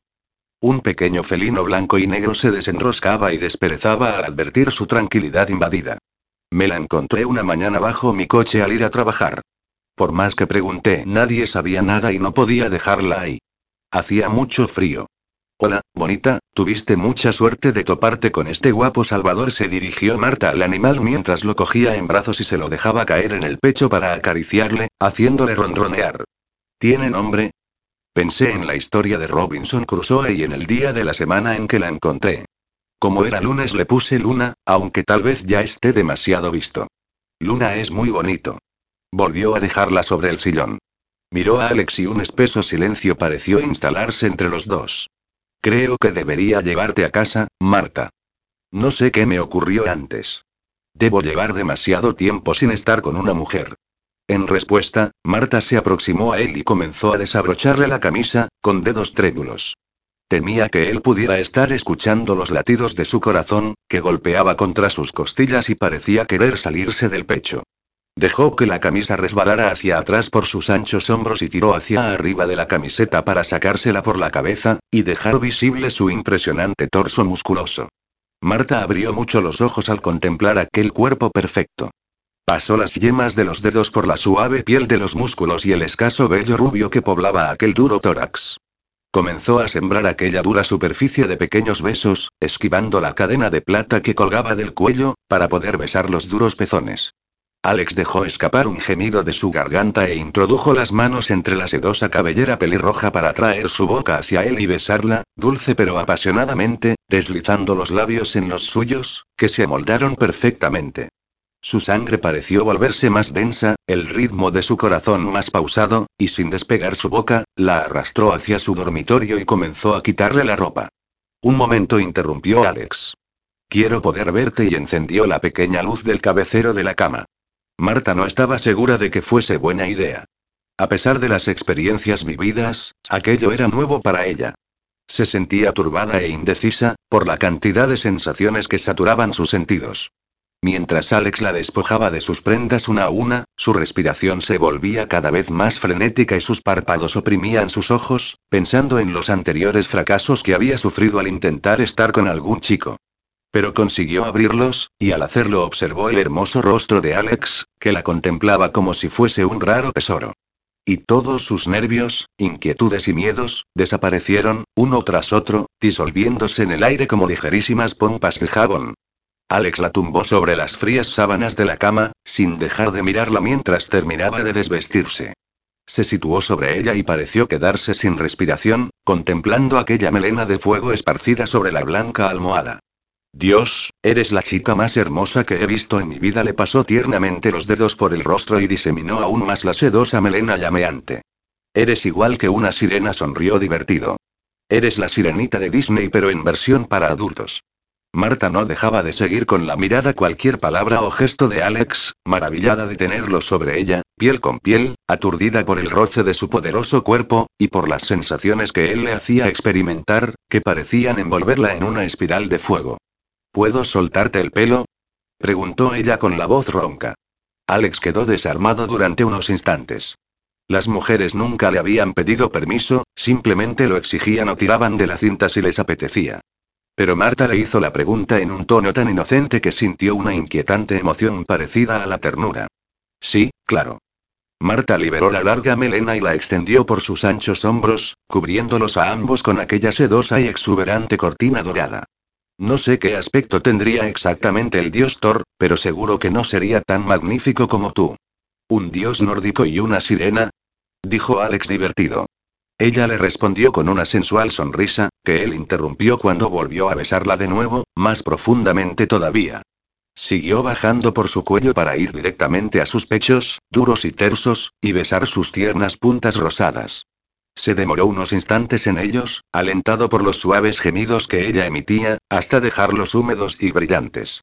Bajó luego hasta su estómago, maravillado de la suavidad de aquella piel perfecta, dulce y tierna como crema batida. Cuando llegó a la leve hondonada del ombligo, Alex se aventuró a levantar la vista, quedando descolocado un momento al advertir cómo aquellos exóticos ojos azules lo miraban con fascinado interés, muy abiertos y expectantes. ¿Qué sucede? ¿Por qué me miras así? Le preguntó con una tierna sonrisa. Porque me haces sentir cosas maravillosas que nunca antes había imaginado. Porque, gracias a ti, ya no tengo miedo. Por nada susurró. Alex continuó su exploración por los suaves muslos, atraído imperiosamente por el pequeño remolino rojo que coronaba aquella parte tan íntima. Le abrió las piernas y besó aquel montículo, mientras escuchaba los fuertes gemidos de Marta, que sollozaba y se arqueaba, buscando algo, suplicando y, Dios mío, Marta gimió Alex colocándose de nuevo sobre ella. Si sigues así no podré esperar más. ¿Y quién te ha dicho que esperes? gritó ella desesperada. Alex perdió toda cordura. Respirando afanosamente, sin perder detalle de su rostro, encajó en ella sus caderas y se introdujo en su cuerpo con una sola y súbita acometida. El corazón del joven periodista pareció dejar de pronto de latir al escuchar el grito de la chica y ver su rostro demudado por la impresión del dolor. Oh, Marta gimió Alexa apoyando su frente perlada de sudor en la de ella. Ahora no puedo pararle secó las lágrimas con los pulgares. Tranquila, tranquila, no llores. Dios, lo siento. Estoy bien, consiguió decir ella respirando más a prisa. Ha sido solo un momento. No ha sido para tanto, intentó sonreír. El ansia y el deseo de Alex por embestirlo estaban matando. Intentando por todos los medios no terminar en ese momento, comenzó de nuevo a besarla en la boca, en los pechos, tirando suavemente con sus labios de los pezones, hasta que volvió a escucharla gemir suavemente. Marta volvió a verse inundada por aquel deseo ardiente y comenzó a moverse, instando a Alex a que la acompañara, lo que él entendió enseguida, entrando y saliendo de su cuerpo, cada vez más rápido, hasta que sintió el grito de gozo de Marta, acompañado de las suaves convulsiones de su interior, y que propiciaron que él también gritara por el éxtasis más sublime. Sudorosos los dos, cayeron sobre las sábanas arrugadas, esperando que se normalizara el acelerado latir de sus corazones. Y, me has mentido. Marta tiró de un extremo de la sábana al quedar su cuerpo desprovisto del calor de la piel de Alex. Este parecía molesto y, sentado ya sobre el filo de la cama, la miraba sobre su hombro, recriminándole cosas que, aún aturdida y maravillada por lo que acababa de suceder, no acababa de comprender. Después, él se levantó y entró en el baño. Salió en pocos minutos y se plantó de pie ante ella, vistiendo únicamente unos boxers ajustados de color negro. ¿Por qué has dicho eso? Preguntó ella. Te recuerdo el numerito en el bar o el de los preservativos preparados en tu bolso para cualquier emergencia. No te he dicho ninguna mentira. Simplemente he omitido algún detalle que no era de tu incumbencia. ¿Cuántos años tienes, Marta? En pocos días cumpliré 23, dijo alzando la barbilla. Perfecto, dijo Alex llevándose las manos a su largo cabello, que aprovechó para sujetarse de nuevo en una coleta. Creo que ya soy mayor de edad, dijo Marta con sarcasmo. Tengo diez años más que tú. Comenzó a caminar arriba y abajo. Joder, joder, joder, acabo de acostarme con la hija de Mario y encima era virgen. ¿Qué coño he hecho? Se lamentaba el joven dejándose caer sobre la silla que había en un rincón de la habitación. Alex Marta se incorporó en la cama, no te pongas así, tranquilo, no pasa nada y que no pasa nada. Emitió una mueca de desprecio. No eres más que una cría, la acusó furioso, una cría mimada y malcriada acostumbrada a tener todo lo que se le antoja. Bueno, pues ya lo has conseguido. ¿Estás contenta? ¿Es eso lo que crees de mí? Pues entonces no eres como yo pensaba. ¿Y qué te creías, niña rica? Alex se levantó, cogió el bolso de la chica y lo puso ante ella. Louis Vuitton, ¿cómo no? Con lo que pagaste por este bolso, yo podría vivir durante tres meses. Ya basta, Alex. Quiero que te marches. Ahora. Te llamaré un taxi. Por supuesto, Marta apartó la sábana de un tirón dejando de nuevo a la vista su cuerpo desnudo. ¿Se me permite usar la ducha antes de irme? Alex contempló con frustración los finos hilillos rosados que le bajaban por las piernas, como recordatorio mudo de lo que no tenía que haber ocurrido nunca. Sí dijo secamente. Antes de cinco minutos, Marta salía del baño vestida de nuevo. Creo que ya está aquí el taxi y desapareció al fondo del pasillo, tras lo cual, se oyó la puerta cerrarse suavemente. Alex se quedó quieto, sin moverse, en medio de la habitación. Preocupado. Confuso. Desconcertado. Pero, ¿por qué acababa de acostarse con la hija de Mario, o porque durante ni un solo instante de esa noche inolvidable había pensado en Clara? Y. Ya era tarde, pero no le apetecía ir todavía a casa. Marta le dio al taxista la dirección de su amiga Lidia, a la que avisó previamente por teléfono, y se presentó a esas horas de la madrugada en la puerta de su casa.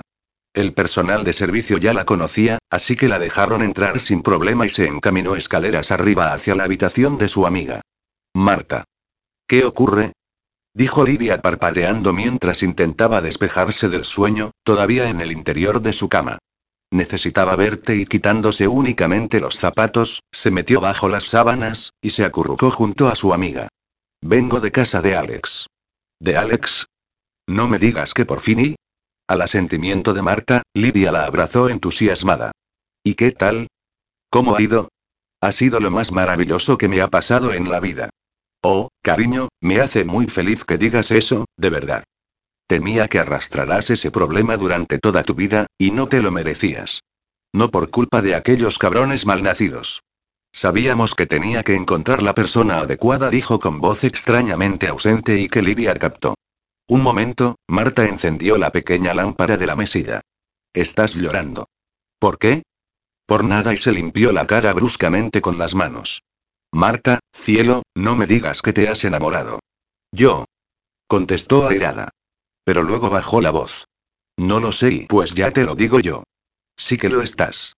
Hace tiempo que estás en Babia y únicamente esperas a tener un momento libre para irte a esa redacción. Lidia suspiró. Pero cariño, se suponía que no sería más que una aventura pasajera. Puede que esté todo lo bueno que tú quieras, pero tiene su vida, y es distinta a la tuya.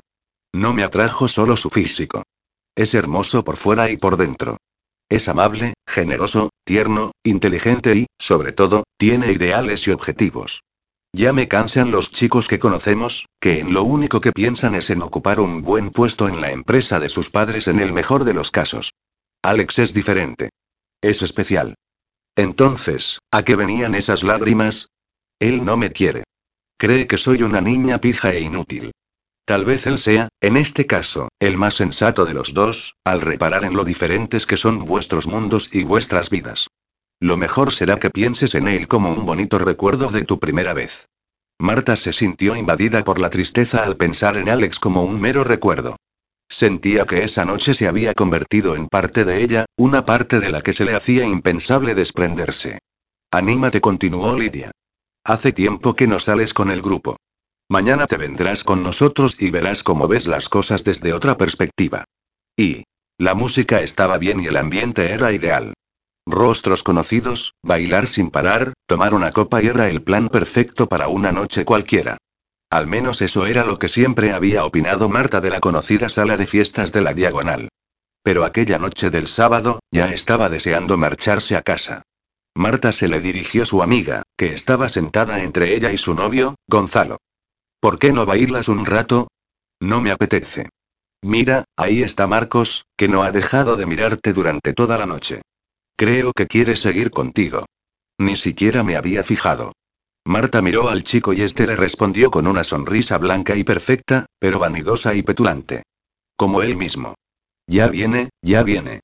Gonzalo le dijo a su novio cogiéndole por el brazo, tú y yo nos vamos a bailar y dejaron que el otro chico se acercara a Marta. Hola, pelirroja. Hace tiempo que no sé nada de ti. Marta observó detenidamente al chico con el que había estado saliendo durante un mes. Y ahora lo comprendió todo. Era bastante guapo, moreno y de complexión fuerte, pero también un engreído y un ególatra, sintiéndose siempre el centro del universo. Seguro que la noche que se negó a acostarse con él debió de sentir que le daba una fuerte patada en el centro de su enorme ego. Hola, Marcos. ¿Qué tal? Saludó desganada. Llevas semanas sin responder a mis llamadas o mensajes. Aunque veo que al final me has echado de menos. No alucines, Marcos. Solo he venido a pasar el rato. No tardaré en irme a casa. Vamos, pelirroja. Hay algo que tenemos aún por acabar. Hay algo que no debería ni haber empezado. Pero, ¿qué dices? ¿No me estarás rechazando? Sí. Y si otras hacen cola para tenerte, no las hagas esperar. No digas tonterías, Marta se le acercó para susurrarle al oído. Tú y yo acabaremos juntos, ya lo verás. Se levantó y se perdió entre la muchedumbre. Nunca susurró Marta. Capítulo 6. Tal vez no era buena idea presentarse tan temprano en las oficinas de Empresas Clement, pero Clara disponía de algo de tiempo esa mañana y sintió el impulso de ver a su marido, aunque fuera un momento. Saludó a Amanda, la rubia recepcionista que, tras el pulido y brillante mostrador, seguía custodiando la recepción. Los pasillos y accesos al interior seguían proporcionando aquel aire de elegancia que ella recordaba de la primera vez que entró allí, con suelos de mármol y paredes de madera, donde seguían expuestos varios cuadros de artistas ambulantes de las Ramblas. Ahora ella ayudaba a su marido a escogerlos y aportaban al entorno un toque de arte y color. Clara atravesó los pasillos repletos de mesas donde el personal parecía inmerso en una vorágine de trabajo, con idas y venidas de los diversos despachos. Los teléfonos parecían echar humo, y varias personas con rasgos orientales entraban o salían de las diferentes salas de juntas. Cuando alcanzó la mesa de Elisa, la secretaria personal de Mario, Clara sintió una punzada de culpabilidad por presentarse allí un día tan complicado. Buenos días, Elisa saludó Clara, que ahora se llevaba bastante mejor con la veterana secretaria que cuando comenzó a salir con Mario. Creo que no vengo en buen momento. Por supuesto que sí, le dijo confidencialmente bajando la voz. Su marido lleva demasiados días entre aviones, hoteles y reuniones. Nadie pondrá una queja porque se informe de que en estos momentos no puede recibir visitas y acabó con un guiño pícaro tras sus gafas color violeta. Gracias, Elisa. Clara franqueó la doble puerta de roble y se quedó trabada en el suelo al advertir la visita que conversaba con Mario ya de pie en el centro del elegante despacho. Lo siento. No quería interrumpir. Pasa, Clara, dijo su marido. El señor Martí ya se iba. Esa ha sido una forma bastante galante de echarme, señor Clement, comentó el hombre. Aunque yo también preferiría la compañía de esta señorita a la mía. No saque conclusiones precipitadas. Es mi esposa. Encantado, señora le besó galantemente el dorso de la mano. Veo que su marido es todo un experto en negocios y en mujeres. Ya nos veremos, señor Martí sonrió Mario mientras abría la puerta y la volvía a cerrar después de marcharse la visita. Ese era Gabriel Martí, el presidente del Banco de Crédito Nacional. ¿Y lo has echado por mí? De verdad, Mario, yo no pretendía y CHSST, tranquila le dijo acercándose a ella y cogiéndola por la cintura. Tú eres más importante. Además, he de aprovechar esta cita inesperada. ¿Ocurre algo? No, solo quería verte. Y decirte que siento lo de la otra noche. Estaba muy nerviosa. Yo tampoco estuve muy amable, le cogió la mano y le besó los nudillos. No puedo salir del despacho sin que alguien me ataque por el camino, pero tengo de todo aquí mismo. ¿Quieres tomar algo conmigo? Un chocolate caliente estaría bien. Mario preparó el chocolate para ella y un café para él. Se apoyó sobre el filo de su mesa, mirando hacia la ventana, y colocó a su mujer delante de él. Siempre me han encantado las vistas desde esta altura, murmuró Clara apoyando la espalda en el pecho de su marido. Me hubiese gustado invitarte a alguna cafetería, en lugar de encerrarte aquí. ¿Recuerdas la primera vez que tomamos un café juntos? Claro que me acuerdo. Fue nuestra primera cita y creo que ya me había enamorado de ti. Pues yo, en lo único que pensaba era en meterte en la cama conmigo, dijo Mario travieso mientras echaba a un lado la exuberante melena de su mujer y la besaba en el cuello. Eso era para ti el pan de cada día, dijo Clara cerrando los ojos debido al escalofrío de placer que le provocaba la exquisita caricia de Mario. Hasta que apareciste tú. ¿No te arrepientes? preguntó Clara girándose entre sus brazos para tenerlo de frente. ¿Nunca has echado de menos el misterio de lo desconocido? ¿O el encanto de la seducción? Clara, cariño respondió aturdido. ¿Cómo se te ocurre? Y por supuesto que no. Creo que mi inseguridad responde al hecho de recordar que durante muchos años pasaron por tu vida infinidad de mujeres, y ya llevas seis años con la misma. A veces no dejan de asaltar mi mente inquietantes ideas, como que te cansas de mí. Escúchame, le cogió el rostro entre las manos y la miró con sus hermosos ojos plateados. Aquello que yo tenía con otras mujeres era sexo por sexo y estaba bien. Lo que tú y yo tenemos no se puede comparar. Es amor, pasión, deseo, ternura. Tú sigues siendo para mí un misterio por descubrir. Y no hay nada en este mundo que me resulte más apasionante que intentar seducirte cada día. Bésame, Mario Clara intentó infructuosamente no derramar una fina lágrima que se deslizó por su mejilla. Mario la estrechó entre sus brazos y la besó enardecido, saboreando aquellos labios como si fuera la primera vez que los acariciaba, extrayendo de aquella boca hasta la última gota de su esencia. Intentaré llegar hoy pronto a casa, dijo Mario con la respiración entrecortada. Allí estaré, contestó Clara con el rostro arrebolado. La cantidad de personas en el recorrido hasta la salida pareció haberse incrementado desde que Clara entrara pocos minutos antes. Intentó por todos los medios sortear todo aquel enjambre, pero no pudo evitar topar de frente con una mujer que dejó caer un montón de papeles al suelo. Oh, lo siento, dijo Clara contrita, agachándose para ayudarla a recoger aquel estropicio. No se preocupe, la tranquilizó la mujer con una sonrisa. Eran unas notas sin importancia. ¿Es usted la esposa del señor Clement? Sí titubeó Clara. ¿La conozco? No lo creo. Llevo solo unos tres meses trabajando aquí. Supongo que soy una ingeniera bastante buena, aunque sospecho bajó la voz como si le hiciera una confidencia que mis conocimientos del idioma chino han tenido mucho que ver, sonrió. Perdone, me llamo Shaila. Clara observó a la elegante mujer que le ofrecía la mano. Sus rasgos no eran especialmente bellos, pero sabía sacarse partido, con un elegante moño en la nuca, el rostro maquillado, altos tacones y un traje de chaqueta color turquesa, del que formaba parte la corta y estrecha falda que marcaba sus imponentes curvas. Yo soy Clara, le ofreció la mano a su vez. Encantada, Clara. Un destello de malas vibraciones sacudió de pronto el cuerpo de Clara al unir su mano a la de la mujer, y una capa de inquietud pareció cubrirle la piel, poniéndole el vello de punta. Hacía mucho tiempo que Clara no sentía una evidencia tan patente de mala conexión con otra persona. No entendía el porqué de aquel desasosiego. A no ser que, lo mismo digo, Shaila. Así que sabe usted chino. Supongo que le habrá tocado viajar varias veces, con todos esos acuerdos en marcha. Por supuesto. Soy la intérprete, sonrió con una mueca que ya no tuvo nada de natural. Claro, forzó Clara una sonrisa. Tengo que irme. Yo también. Encantada de nuevo. Bajando ya en el ascensor, Clara se vio forzada a inspirar aire lentamente, e intentar calmar aquella desazón.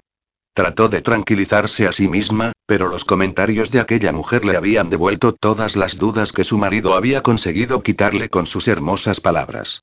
Basta, se dijo Clara tapándose los oídos y cerrando los ojos. No sigas, o te volverás completamente loca. Durante el resto del día procuró centrarse en su trabajo, colaborando en el proyecto de un centro abierto infantil, un espacio para niños después de la escuela y que formaba parte de un programa para asesorar a familias. Anotó mentalmente no olvidarse de hablar con el concejal del ayuntamiento para la concesión de algún terreno municipal para ese proyecto, donde podrían hacer juegos al aire libre y tener un pequeño huerto. Pocos minutos después de que llegara a casa y se hubiese puesto cómoda, Mario entró al salón, donde ella acariciaba cariñosamente a Nen, su gato medio persa de dorado pelaje, enroscado en su regazo. Al final has venido pronto, dijo Clara recibiendo un beso de su marido en los labios. Sí, he podido escaparme, dijo quitándose la chaqueta y deshaciéndose la corbata. Tendría que entrar un momento en el despacho y revisar un par de cosas. En cuanto salga soy todo tuyo, ¿de acuerdo? Aunque posiblemente tenga que marcharme un momento esta noche para una reunión de emergencia. De acuerdo. Poco después de desaparecer Mario por la puerta, una vibración la sobresaltó. Era el móvil de su marido, que habría olvidado sacarlo del bolsillo de la chaqueta. La vibración siguió insistiendo y, aunque Clara no tenía por costumbre contestar a sus llamadas, pensó que poca gente tenía su número personal. Dudó un instante más, pero ante la perseverancia del sonido, se decidió por cogerlo. Deslizó el pulgar por la pantalla y aparecieron los símbolos de tres llamadas perdidas y un mensaje anterior a las llamadas. Abrió el mensaje y leyó. Te has marchado sin decir nada, te espero esta noche, inventa una reunión. Clara tiró el teléfono al suelo, acompañando el gesto con un grito ahogado de su garganta debido a la frustración y la rabia. El hipone rebotó contra la alfombra que cubría el suelo del salón, amortiguando de esa manera el golpe, lo que provocó un mayor enojo en Clara, que hubiese ansiado escuchar el estrépito de las piezas esparcidas por el suelo. No quería esperar a Mario, no quería verle y no quería seguir en casa por más tiempo. Sin apenas cambiarse, más que el calzado, cogió el Mercedes del garaje y se marchó de casa sin informar a Anne de su destino. Durante el trayecto en coche se negó a soltar más lágrimas, cosa harto difícil debido a su estado. El sentimiento de rabia era el más presente en esos momentos, haciéndola entrar en un torbellino de ira e indignación que parecía envolverla en una absurda locura. Una risa histérica amenazaba con apoderarse de su cordura, recordando la irracionalidad de aquel asunto. Por inercia fue a dar al domicilio de su amiga Nuria, en el barrio de San Andrés. Subió las escaleras hasta el primer piso y tocó el timbre. Clara, qué sorpresa. Por favor, pasa. Gracias, Sergio. Clara dio un beso en la mejilla al novio de su amiga, por el que sentía ya tanto cariño como por aquella. Pese a ser abogado vestía de forma informal, con vaqueros y camisas por fuera. A instancias de Nuria, se había dejado crecer un poco su espeso cabello castaño, suavizando así sus marcadas facciones. Junto a sus ojos azules y su bonita sonrisa, el conjunto ofrecía un rostro atractivo y juvenil. Era abogado laboralista, lo que no les daba para muchos lujos, pero se sentía bien por realizar lo que le gustaba, lo mismo que Nuria en su trabajo con los niños del centro. Tuvieron algún problemilla al principio de su relación, pero después de que todo se aclarara quedó patente que se querían y eran felices, a pesar de tener por delante varios años de hipoteca. Nuria no está. Ha bajado un momento a comprar algo al súper de la esquina. No tardará en volver. ¿Quieres sentarte y tomar algo? Me sentaré, pero no me apetece nada. Como no sea Tila o Valeriana y me temo que esta visita no es de cortesía, ¿verdad? Ahora hablarás con Nuria, tranquila. Cuando cuentas tus problemas, estos parecen ser menos importantes. Tú misma eres psicóloga, y yo tengo experiencia con clientes que a veces ven en su abogado a una especie de terapeuta. Gracias, Sergio. Eres un encanto. Podrías esperar a decirlo cuando estuviese mi mujer delante río. Nunca te refieres a ella como tu mujer le dijo Clara suspicaz. Vaya, creo que ya estoy ensayando. Se levantó y volvió al instante con una pequeña caja de terciopelo en las manos. Le voy a pedir que se case conmigo. Oh, Sergio Clara se emocionó contemplando el sencillo anillo de oro con un diamante en el centro. Es tan bonito, y, y rompió a llorar en ese momento. Clara. ¿Qué te ocurre? dijo Sergio agachándose frente a ella. En ese momento se oyó el chasquido de la llave de la puerta y Nuria fue directa a la cocina con unas cuantas bolsas de compra. Clara, cariño, ¿qué pasa? Nuria entró en el salón y se agachó también frente a ella. Sergio decidió dejarlas a solas. Me estoy volviendo loca, Nuria habló Clara tratando de no llorar. Por un lado no dejan de aparecer indicios de que Mario tiene una amante, pero por otro, cuando estoy con él, me lo niega de forma tan sincera, que las sospechas se reducen a cenizas. Mi instinto me dice que Mario no me engaña, pero ya no sé qué pensar. Primero cálmate. Mira, Sergio nos trae algo caliente. Un café para ti se dirigió Sergio a Nuria, y una tila para ti. Gracias, Sergio. Eres un encanto. Sergio le guiñó un ojo y Clara sonrió cómplice. Ahora bebe poco a poco y cuéntame. Después de lo que te conté el otro día, hay que sumarle un mensaje en su móvil, que deja bien claro que ella le espera en el trabajo. Clara, entiendo que todos esos indicios pueden llevar a pensar lo peor, pero, ¿no te parece extraño que aparezcan así, de golpe, dejando un rastro tan evidente? ¿Qué quieres decir? ¿De verdad crees que Mario te está engañando? Piénsalo por un momento. Acabas de decir que presientes que no es así. La verdad es que cuando estoy con él, mis sospechas me parecen absurdas, pero luego vuelven a asaltarme las dudas. Te conozco hace muchos años, Clara, y creo que hay algo más, algo que te preocupa y que estás deseando soltar. Eres muy perspicaz, sonrió y después suspiró. Estoy embarazada, aunque no ha podido ser en peor momento. Pero, Clara, eso es maravilloso. Nunca es mal momento para eso, aunque supongo que no se lo has dicho. Eres la primera en saberlo. Estos días no he tenido ánimos para contárselo a nadie. Escúchame, cariño. Creo que ahí está la cuestión. Precisamente, el embarazo te ha provocado una mayor sensibilidad, haciéndote más susceptible y no dejándote ver más allá. Ahora, rebobina y piensa con lucidez. ¿No encuentras todo esto un poco extraño? ¿Crees que Mario se comportaría de una forma tan hipócrita si no te quisiese más en su vida?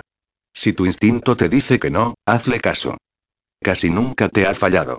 Creo que tienes razón ante Clara, un tupido velo que hasta ahora no le había dejado ver la realidad, pareció abrirse de repente.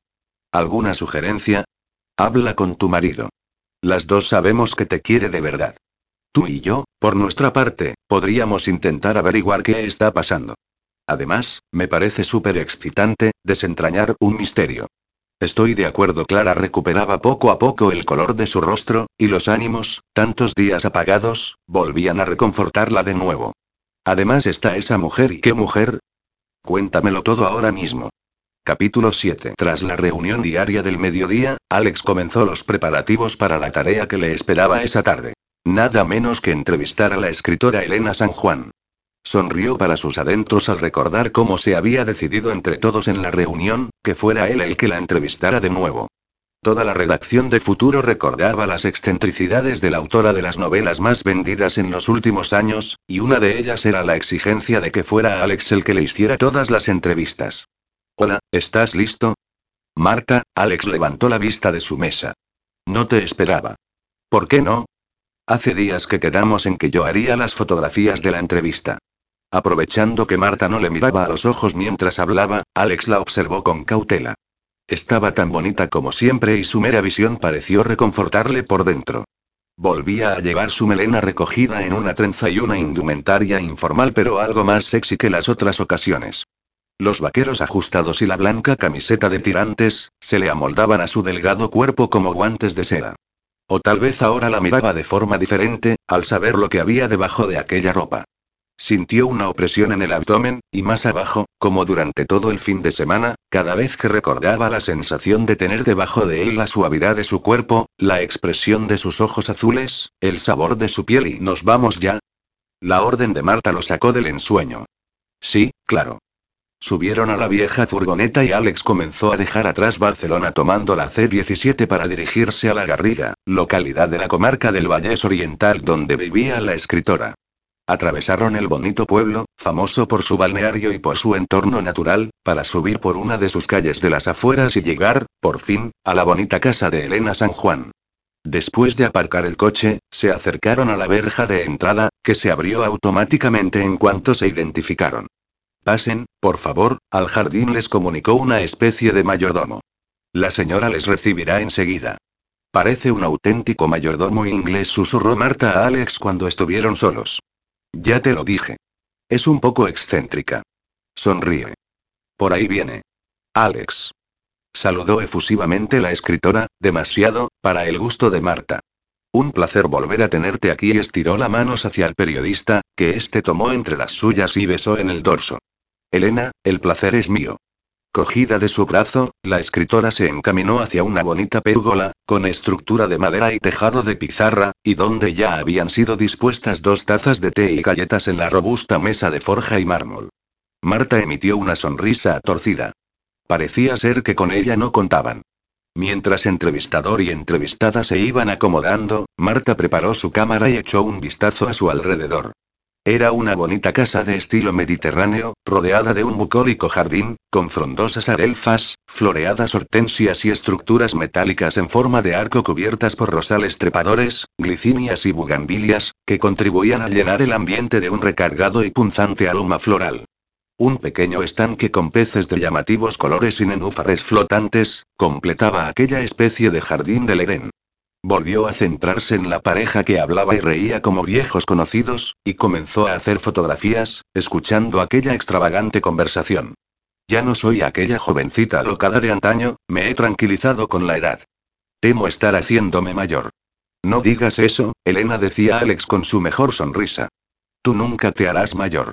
Únicamente, una mujer con experiencia. Estoy de acuerdo, contestó la mujer posando su mano sobre la pierna del periodista. A veces los hombres jóvenes no se dan cuenta de que una mujer con experiencia resulta mucho más enriquecedora que todas esas jóvenes inmaduras que no saben lo que quieren. Fue la primera vez que miró de reojo a la pelirroja acompañante. Marta puso los ojos en blanco. Le estaba resultando realmente difícil hacer una fotografía de aquella mujer donde no estuviera tocando a Alex o babeando por él. Tras aquella entrevista que Marta tachó de surrealista, se despidieron de la mujer y se montaron en el coche. A los dos les temblaban los labios del tiempo que llevaban conteniendo la risa. Por fin, estallaron los dos en carcajadas, algo que les hizo sentir realmente bien, después de los días de tensión acumulada.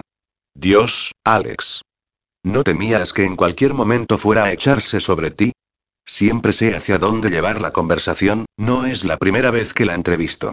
Suele pedir que sea yo el que lo haga. Ya veo.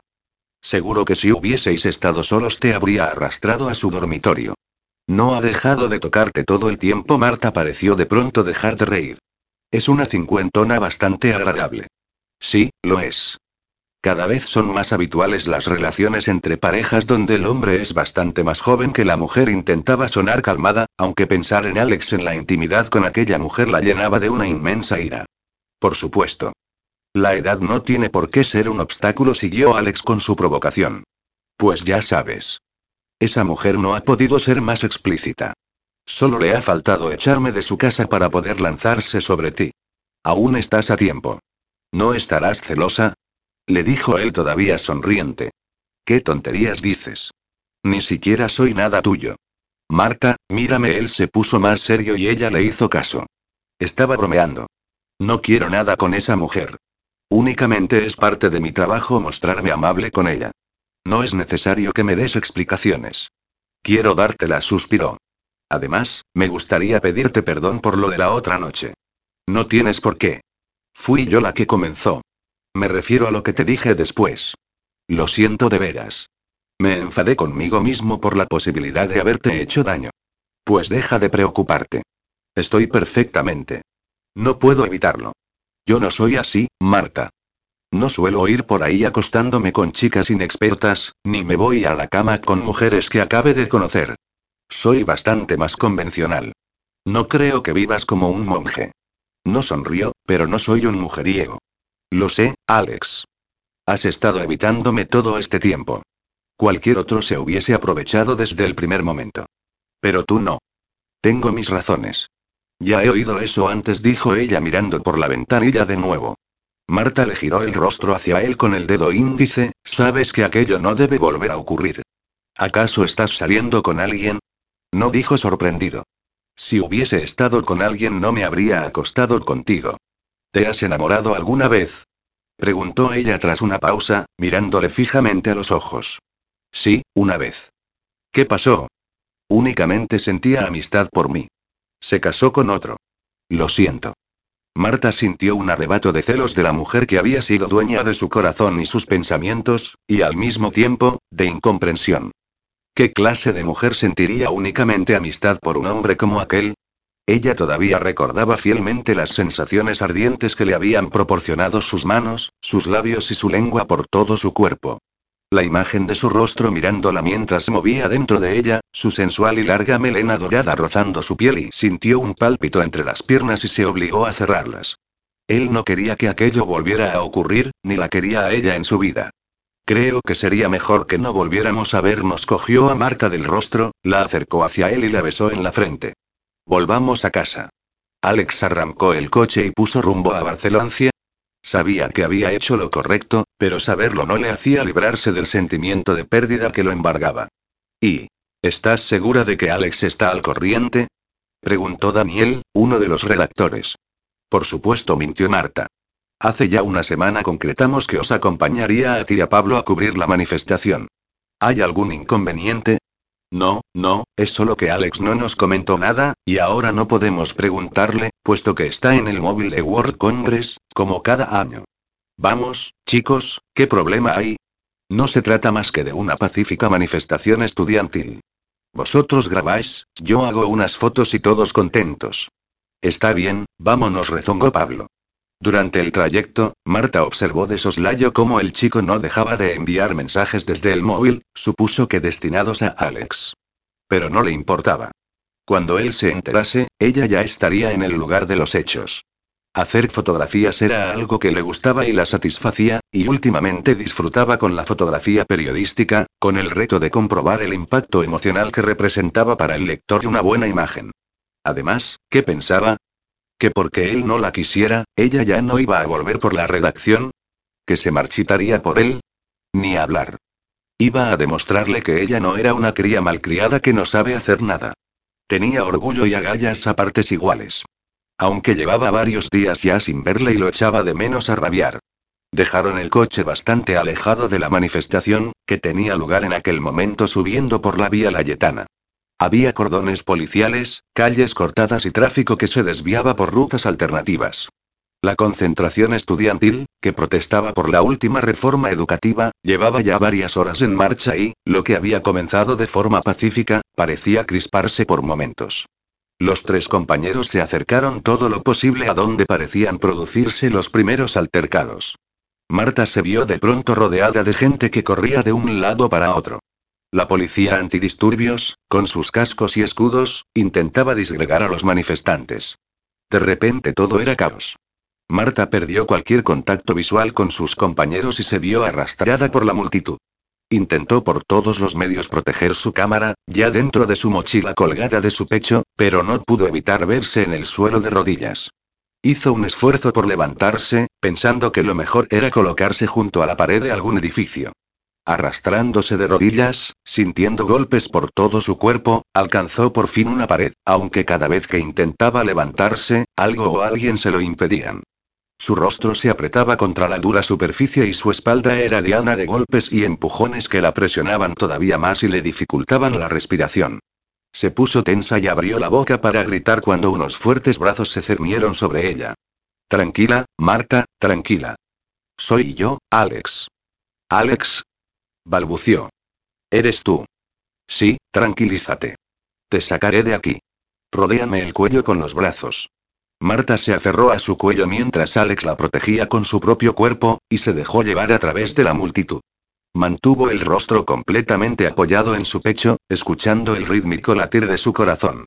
Sus fosas nasales se inundaron del olor de su colonia y del leve rastro de sudor de su camisa.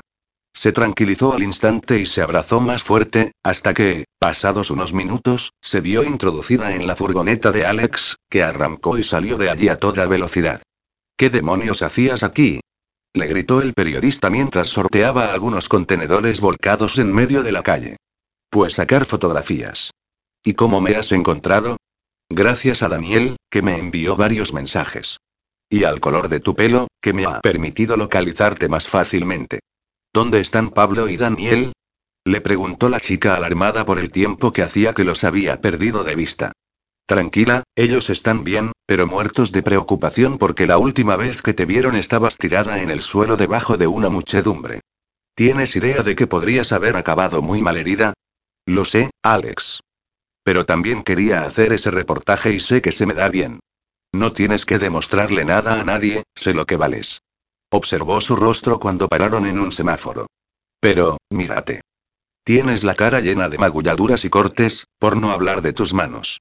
Le extendió las palmas sucias y llenas de rozaduras. Estoy bien, solo son heridas superficiales. Ahora lo veremos. Alex paró en la puerta de su casa, ayudó a bajar a Marta y la llevó directamente al salón, abriendo las cortinas para dejar entrar la luz del día y poder ver mejor sus heridas. Le miró el rostro, preocupado, al mismo tiempo que pasaba las manos por su cuerpo en busca de golpes o fracturas. Le sacó rápidamente la camiseta por la cabeza y le bajó los pantalones, dejándola en ropa interior y agachándose frente a ella, con evidente angustia e inquietud al palpar los moratones de las rodillas y los arañazos repartidos por su cuerpo. Tal vez debiéramos ir al hospital para que te vean y... Alex, basta. Estoy bien, de verdad le cogió de un brazo y le instó a que se levantara. Por favor, tranquilo. Ya te he dicho que solo eran heridas superficiales. Lo que necesito ahora mismo es una ducha caliente y estaré como nueva. Está bien, dijo Alex indeciso. Puedes ducharte en el baño del dormitorio. Yo puedo hacerlo, mientras tanto, en la ducha del pequeño baño del patio. Cuando el vapor pareció empañarlo todo a su alrededor, Marta se puso bajo la cascada de agua caliente, esperando que ésta se llevase por el desagüe tanto la suciedad de su piel como el miedo que se había apoderado de su cuerpo durante aquellos momentos eternos. Había querido mostrarse fuerte frente a Alex, cuando en realidad había pasado momentos de verdadero pánico. Cuando apareció de nuevo en el salón, su piel seguía rosada por el efecto del calor y su largo cabello todavía estaba húmedo. Estaba descalza y llevaba puesta una camisa de cuadros de Alex que había encontrado colgada tras la puerta del baño. El joven periodista la esperaba intranquilo y con expresión seria. Apenas había querido entretenerse, por si necesitaba su ayuda, y también seguía descalzo, con un viejo vaquero que no se había llegado a abrochar del todo y una camisa abierta. La cadena y las chapas de plata refugían en el centro de su tórax, y su largo cabello húmedo extendido por toda su espalda le confería un aspecto tan magnífico que Marta se quedó sin aliento. Le pareció un ser mitológico celta, mitad dios y mitad guerrero. ¿Estás bien? Le volvió a preguntar preocupado, acercándose de nuevo a ella. Ya te dije que solo necesitaba un buen rato bajo el agua caliente, su preocupación la enternecía. Por cierto, me he puesto tu camisa. Mi ropa estaba un poco maltrecha. Te queda mejor que a mí, sonrió, y volvió al anterior semblante serio mientras le pasaba el pulgar sobre un pequeño corte en la mejilla. Siento mucho lo que ha pasado. No ha sido culpa tuya. Nunca en mi vida había pasado tanto miedo como cuando te vi allí tirada a punto de ser pisoteada, susurró apoyando su frente en la de ella. Alex y Marta cerró los ojos y comenzó a respirar más a prisa. Se vio de pronto rodeada por el cuerpo de Alex, su calor y su olor a limpio. Mi hermosa sirena dijo enredando las manos en su flamígera melena, no podría soportar que algo que pasara sus rostros estaban tan cerca que cada uno aspiraba el aliento del otro. Lo he intentado, ¿sabes? Lo he intentado de veras, pero no me quedan fuerzas para seguir alejándome de ti. Pues no sigas intentándolo, dijo ella clavando sus iris azules en los dorados de él. Quédate conmigo, Alex puso las manos en sus mejillas. Y déjame quedarme contigo. Te deseo, Marta la envolvió entre sus brazos y se quedó a escasos milímetros de su boca. Te deseo desde el primer momento en que te vi. Te deseo más allá de toda razón. Deseo sentirte, verte, escucharte, tocarte, y una sola noche no será suficiente. Hazme el amor, Alex suplicó ella, ahora mismo se desabrochó la camisa y la dejó caer al suelo, quedándose totalmente desnuda ante él. Alex gimió antes de tomarla de nuevo en sus brazos para besarla apasionadamente. Se detuvo para mirarla un instante y tomar sus pechos con las manos, acariciarlos suavemente y meterse uno de ellos en la boca. Cuando Marta sintió la lengua de Alex en sus pezones, se aferró a su cabeza para traerlo aún más hacia ella. Aquella caricia la estaba enloqueciendo, pues su cuerpo era mucho más consciente que la primera vez, donde aún había sentido una pizca de temor. Cuando Alex buscó con sus dedos la humedad de su sexo, experimentó un placer rayano al dolor. Enfebrecida, le bajó la camisa por los hombros para poder besar su cuello y su tórax y comenzar a bajar la cremallera de sus vaqueros. Alex la tomó en brazos, instándola a que le rodeara la cintura con sus piernas y el cuello con sus brazos y, sin dejar de besarla, la condujo hasta el dormitorio. Sentada en el filo de la cama, le bajó los pantalones y lo dejó desnudo ante ella. Déjame verte. La otra vez no tuve tiempo de mirarte o tocarte. Pasó las manos por su abdomen, duro y liso, por las protuberancias de los huesos de su pelvis y por la suave piel de su duro miembro. Alex respiraba con esfuerzo, quieto y rígido mientras ella seguía explorando su cuerpo, hasta que la hizo tumbarse en la cama para poder comenzar de nuevo a besarla y pasar sus manos y sus labios por aquella cremosa piel.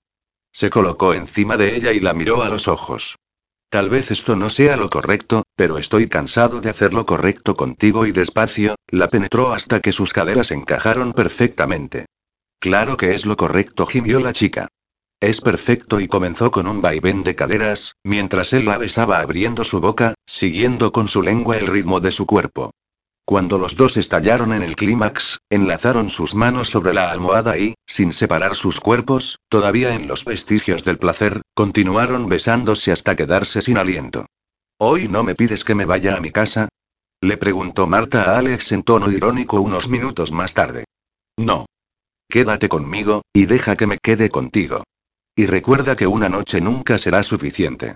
Y. Algo suave y peludo acariciaba la nariz de Marta. Abrió los ojos para descubrir una pequeña felina ronroneando sobre su pelo.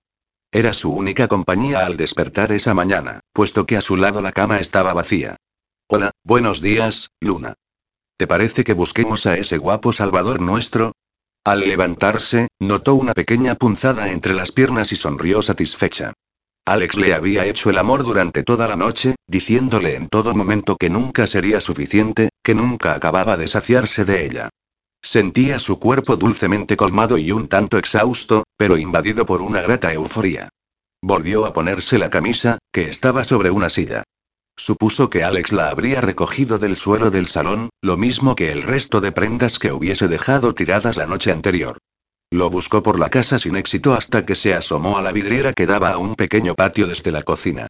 Se quedó muy quieta, observando maravillada la imagen que le ofrecía. Estaba sentado en un balancín que él mismo movía rítmicamente apoyando un pie en el suelo.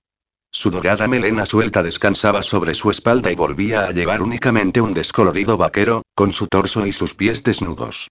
Sus ojos permanecían cerrados, mientras escuchaba música con unos pequeños auriculares que provenían del móvil que descansaba en su regazo. Marta sintió un aleteo en su corazón. Ahora sí estaba segura. Estaba irremediablemente enamorada de aquel joven hermoso, fuerte, tierno, y extraordinario como persona. Anduvo unos pasos hacia atrás y buscó su mochila en el salón, de donde sacó su cámara y volvió a la cocina. Enfocó y realizó varias fotografías de aquella magnífica imagen en la que Alex era el protagonista. Pasar a lo que pasara, ella siempre podría volver a admirarle en aquellas imágenes y recordar que un día, ella tuvo el privilegio de quererle. ¿Piensas acercarte en algún momento? Le dijo el chico sin llegar a abrir los ojos. Por supuesto, Marta dejó la cámara a un lado y se sentó en el balancín junto a él. ¿Qué escuchas? ¿Me dejas probar? Y se colocó uno de los auriculares. No creo que te suene de nada esta música, dijo él irónico. No esperes escuchar a Enrique Iglesias o Alejandro Sanz. Es rap, un grupo llamado Violadores del Verso. Ey. Dijo ella dándole con el codo en el costado, claro que los conozco. Recuerdo esta canción que suena ahora, que dice. Y yo, voy a beberme hasta las copas de los árboles, voy a tomar de todo menos decisiones suave como una nube, voy a ser vapor. Un ave, que sube y sube, sin motor y vaya, dijo Alex divertido, mirándola por primera vez esa mañana. Eres una chica realmente sorprendente. ¿Ya no te parezco una pija inútil? No, mi sirena le dijo colocándole un pelirrojo mechón tras la oreja, nunca me lo has parecido. Perdóname de nuevo. Me pareces valiente, fuerte, decidida, hermosa y eres el sueño de cualquier hombre hecho realidad. Al menos el mío. Gracias, contestó ella conmovida. Nunca un chico le había dicho palabras más sinceras. Siempre se habían limitado a alabar su belleza, como si dieran por hecho que ahí acababa todo. Alex no imaginaba lo que aquello significaba para ella. Apoyó la cabeza en su hombro musculoso y posó la mano en su pecho, mientras escuchaban música, relajados. Entre ellos se erigió una especie de placidez, como un suave envoltorio, donde ambos olvidaron por un momento las preocupaciones o el pasado.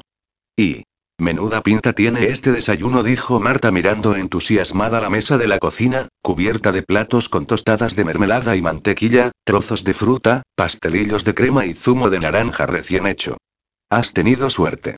Me has pillado con la nevera llena. Aprovecha y come. Todo está delicioso, dijo echándose un pastelillo entero a la boca. Estoy hambrienta, dijo mirándole con los ojos brillantes. Me alegro, contestó él riendo. Yo también. Pero mastica primero. Disfruto más comiendo así. En mi casa, María, la cocinera, siempre está regañándome. Claro, la cocinera, el rostro del joven pareció ensombrecerse. Alex le posó la mano en la mejilla, como diría Ortega y Gasset, yo soy yo y mi circunstancia. A mí no me importa en absoluto que tú no tengas cocinera, pero a ti no debería importarte que la tenga yo. Tienes razón, lo siento, le besó las yemas de los dedos. A veces me comporto como un capullo. Es solo que me duele no poder ofrecerte a lo que estás acostumbrada. Ahora mismo tú eres lo único que necesito. Siguieron desayunando en silencio, acabando prácticamente con todo lo que había sobre la mesa. Pero Marta no podía estar mucho tiempo sin conversar. Le gustaba hablar con la gente a veces demasiado, expresar sus pensamientos, y hablar con Alex se había convertido para ella en el mayor de los placeres. ¿Sabes? Le comentó. Creo que un profesor me ha cogido manía. ¿Por qué dices eso? Se trata del profesor Sala. Modestia aparte, sacó muy buenas notas, menos en su asignatura. Cuando he visto la calificación del semestre, me han entrado ganas de romper cualquier cosa. Se me ocurre algo, dijo Alex levantándose. ¿Sabes esos lugares donde van los ejecutivos estresados, en los que gritan o rompen vajillas? Pues yo tengo mi propio método y más barato. Te invito a mi cura antiestrés particular. Pero no tengo ropa, Alex.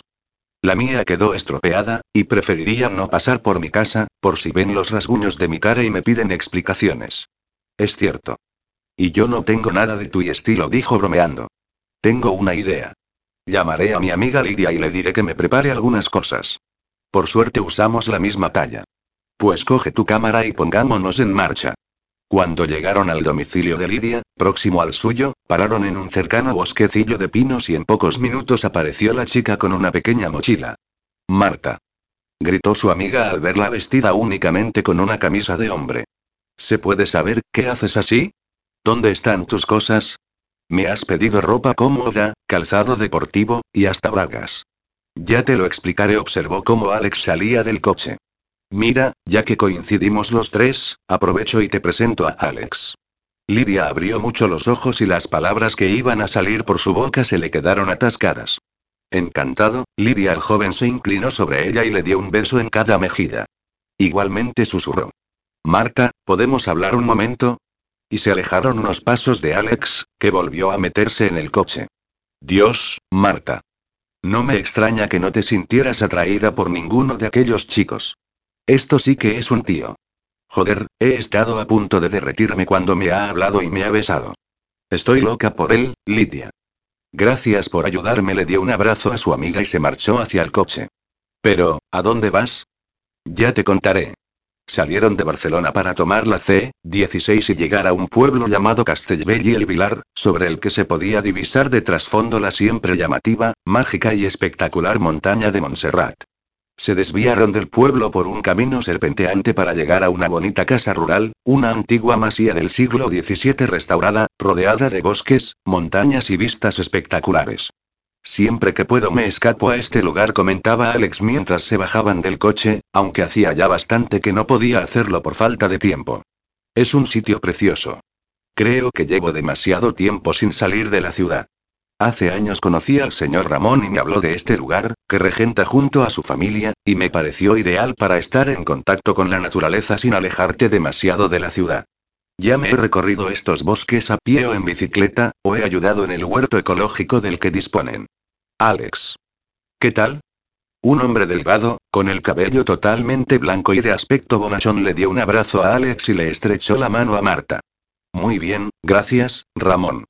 He pensado que ya hacía tiempo que no venía por aquí y ya era hora de dejar atrás el asfalto por un día. Necesito sudar un poco sin tener que recurrir a la cinta de un gimnasio. Pues ya sabes, podéis trepar por el bosque todo lo que queráis, y más tarde tendréis una buena comida preparada. Alex tomó a Marta de la mano y comenzaron a subir por una de aquellas montañas. Ahora entiendo lo de ponerme ropa y calzado cómodo. Lidia le había prestado unos vaqueros, una camiseta roja y unas deportivas. ¿Es así como te libras del estrés? ¿Trepando por estos riscos? Vamos, Sirena, que todavía queda un buen trecho hasta llegar al lugar que quiero enseñarte. Subieron durante largo rato, parando de vez en cuando para que Marta hiciera bonitas fotografías del paisaje. De una ardilla camuflada entre las hojas royendo una bellota, un arbusto de olaga ocultando sus espinas tras sus flores amarillas, el detalle de una rama de abeto cargada de piñas y a veces no le era posible seguir el ritmo de su compañero, pero este tiraba con fuerza de su mano y le parecía que subía volando. ¿Queda mucho? dijo Marta más tarde respirando con esfuerzo. Ya casi estamos. Tras un último impulso, Marta paró para descansar e inspirar aire y vio cómo Alex le señalaba a su alrededor. Río feliz y comenzó a girar sobre sí misma cuando se dio cuenta de que estaban sobre una pequeña cumbre, desde la que se divisaban otras montañas bastante cercanas. El día estaba claro, con el cielo de un límpido azul y un luminoso sol que deslumbraba y te obligaba a cerrar los ojos. No existía ruido alguno que enturbiara aquella paz y pese a que no estuvieran a demasiada altura, a Marta le pareció que estaban en la cima del mundo. Tenía ganas de reír y de gritar y así se lo hizo saber a Alex. Has dado en el clavo. Descubrí hace un tiempo que a esta altura, con la lisa pared de las montañas de enfrente y con este silencio, se dan las condiciones más favorables para obtener un buen sonido del eco. Cuando algo me tiene frustrado, vengo aquí y grito durante un buen rato. Prueba y verás. ¿Me estás diciendo que me ponga de gritar como una loca? Exacto. Puedes gritar simplemente, o decir lo que se te ocurra. Comenzaré yo. Alex tomó aire en sus pulmones y lanzó un tremendo grito al vacío, que le fue devuelto al instante, y que reverberó en aquel valle de forma tan espectacular que Marta sintió el vello de punta. Ahora tú dijo el chico satisfecho. En un principio, la chica se mostró un poco cohibida y emitió un grito al aire no demasiado fuerte. Pero cuando aquel sonido rebotó y volvió a escucharse con tanta claridad, Marta se entusiasmó y decidió probar de nuevo. El profesor Sala es un capullo. E instantáneamente se volvió a escuchar el retorno de su voz. El profesor Sala es un capullo, el profesor Sala es un capullo y bien. Ahora sí que ha sido espectacular, la felicitó Alex.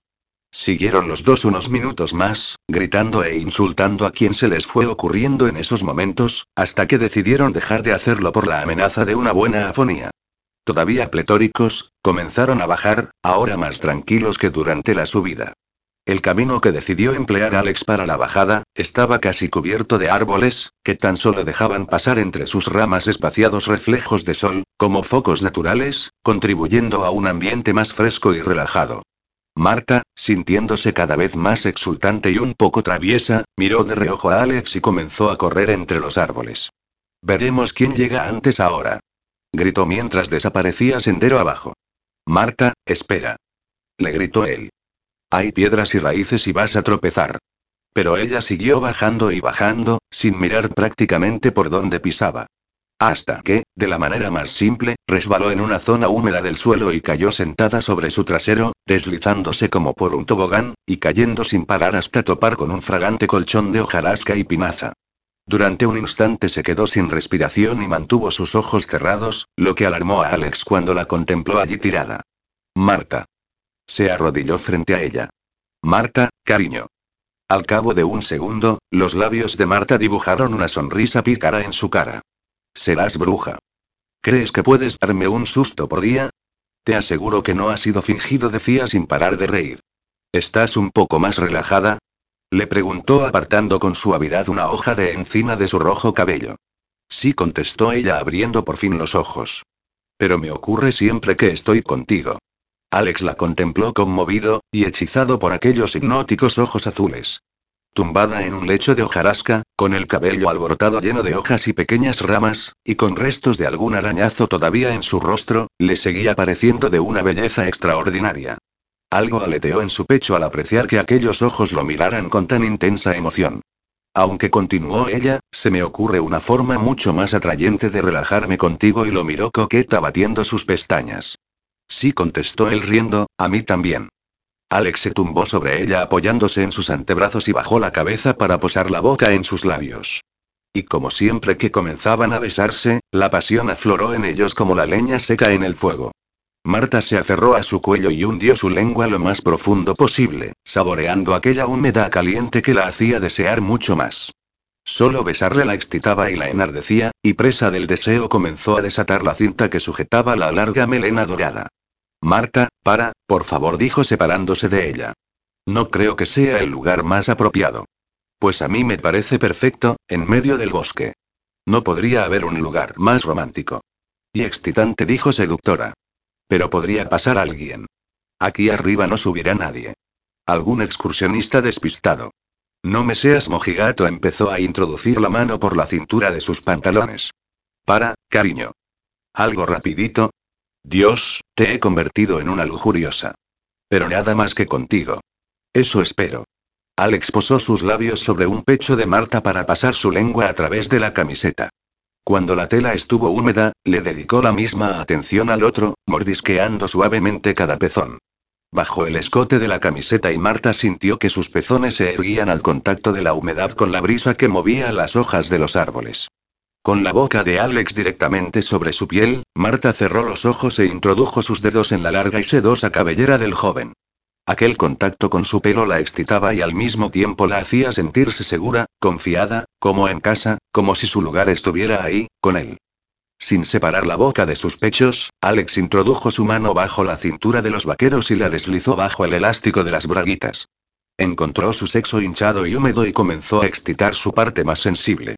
Marta se vio inundada de un calor líquido y denso, que a los pocos minutos la hicieron retorcerse dominada por un intenso clímax. Creo que, si piensas que ya estás relajada del todo, sería un buen momento para seguir nuestro camino, sintió decir a Alex, sonriente, exhalando el aliento en su cuello. MMM murmuró ella satisfecha. ¿Y tú, cariño? Más tarde, preciosa dijo mirando sus ojos nublados de pasión. Me parece que por hoy ya hemos retozado bastante. Alex la ayudó a incorporarse, agarrándola de los brazos, y ella se dejó caer sobre su pecho. Lo miró a los ojos y una miríada de sensaciones pareció agolparse en el interior de los dos jóvenes. Fue un momento intenso, después de la intimidad vivida. Alex y CHSST la acalló posando un dedo sobre sus labios, a lo que ella respondió besándole la yema, vámonos, Sirena entrelazó los dedos en su mano. Será mejor que vayamos bajando. Cogidos de la mano comenzaron a descender de aquel idílico lugar, dejando atrás un trocito de un mundo donde únicamente existían ellos dos, como si con aquel descenso se fueran acercando cada vez más al mundo real. Y, el mundo real se le apareció a Marta en cuanto comenzó a subir las escaleras del interior de su casa en dirección a su habitación y una voz familiar a su espalda la hiciera detenerse. Hola, princesa, escuchó decir a su padre. ¿Dónde vas tan a prisa? Voy a ducharme. Se me hace tarde, dijo sin darse la vuelta. ¿Eso que llevas colgando del pelo son agujas de pino? Verás y se dio la vuelta para intentar dar una explicación. ¿Qué te ha pasado en la cara? dijo su padre señalando la rozadura rojiza que aún se apreciaba en su mandíbula. También tienes marcas en los brazos y en las manos, observó girando sus palmas hacia arriba. No te preocupes, papá, no me ha pasado nada grave. A Marta no le gustaba mentir a su padre. Rara vez lo hacía. Simplemente omitía lo que prefería no contar en ese momento. ¿Clara no te ha comentado nada? No una fugaz sombra pasó por el rostro de Mario al recordar lo poco que hablaba últimamente con su mujer. ¿Qué tendría que haberme comentado? Hace unas semanas que trabajo como fotógrafo freelance para el diario de tu amigo Alex. Me he metido en medio de un altercado y me han arañado un poco. Alex. ¿Estás trabajando con él? No siempre. A veces acompaño a otros reporteros. ¿Haciendo que te metas en líos? No es nada, papá, tranquilo. Ya tienes bastante con tus estudios, Marta. La fotografía como hobby está bien, pero no tienes que correr ningún peligro. Deja de ir a esa dichosa redacción. ¿Por qué? Tú y Alex sois amigos, ¿no? Dejémoslo en conocidos, dijo con sarcasmo. Me gusta hacerlo, papá, y preferiría seguir. Hazme caso, Marta. Deja de ir allí. Yo puedo hablar con cualquier periódico de mayor importancia y conseguirte algo mejor. Yo no quiero algo mejor. Me gusta Futuro, me gustan sus artículos y opiniones, y la gente que trabaja allí. Ya no necesito ir siempre de tu mano. Deja que haga algo por mi cuenta. No me gusta que estés allí. ¿Por qué, papá? Tengo mis razones. Estoy más que cansada de escuchar esa frase. Estoy harta de escuchar hablar de unas razones que nadie me quiere explicar. Es algo complicado y, crees que no voy a ser capaz de entenderlo. Perdona, papá, pero ya soy mayorcita, y si me gusta hacer fotos para esa publicación, lo seguiré haciendo, a menos que me des una razón válida para no hacerlo. Por muy mayor que seas, sigo siendo tu padre, y te digo que te alejes de ahí. Y de Alex. Si tuviste algún problema con él en el pasado, no es cosa mía. Allá vosotros. Pero no me trates como cuando tenía 16 años.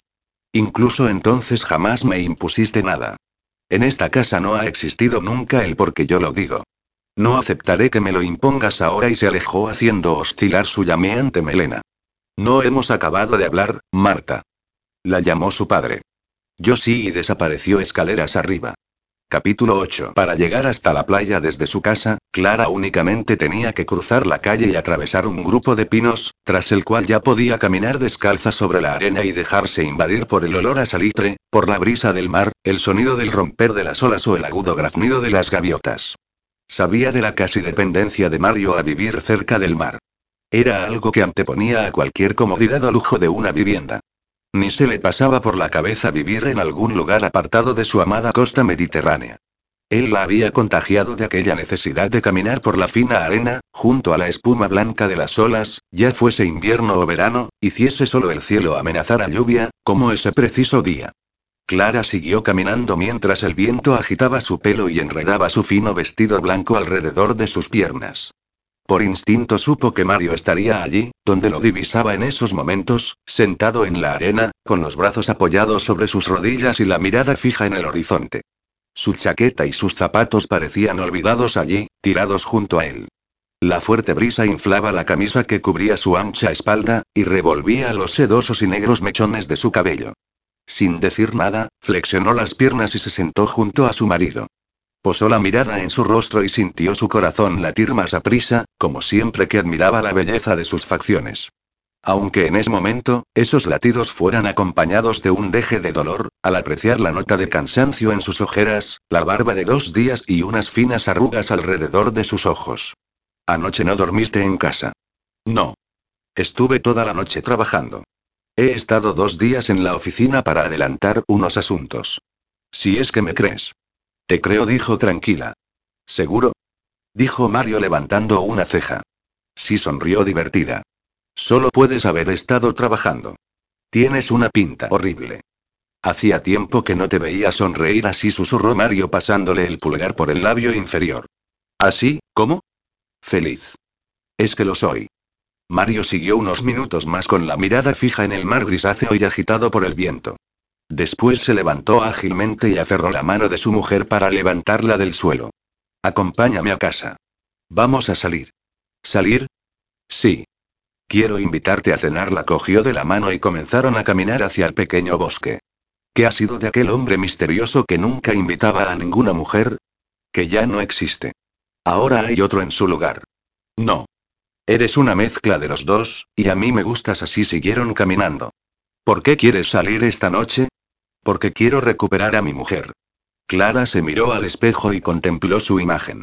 Mario le había recomendado que se arreglara y optó por un vestido que solamente se había puesto una vez, en color burdeos, con suaves pliegues que caían por la parte delantera y un profundo escote que dejaba a la vista la totalidad de su espalda. Con unos altos tacones y su exuberante melena rubia, ofrecía una visión irresistible. Al menos eso pensó Mario cuando apareció por la puerta del vestidor.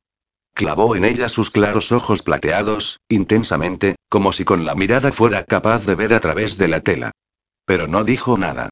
Se limitó a darle una pequeña caja forrada con brillante raso de color rojo. ¿Qué es esto? preguntó Clara. ¿Celebramos algo? Tal vez sonrió Mario de forma enigmática. Clara alargó la mano para tomar la caja y miró a su marido. Llevaba puesto un traje oscuro con camisa blanca, corbata gris y gemelos de oro blanco.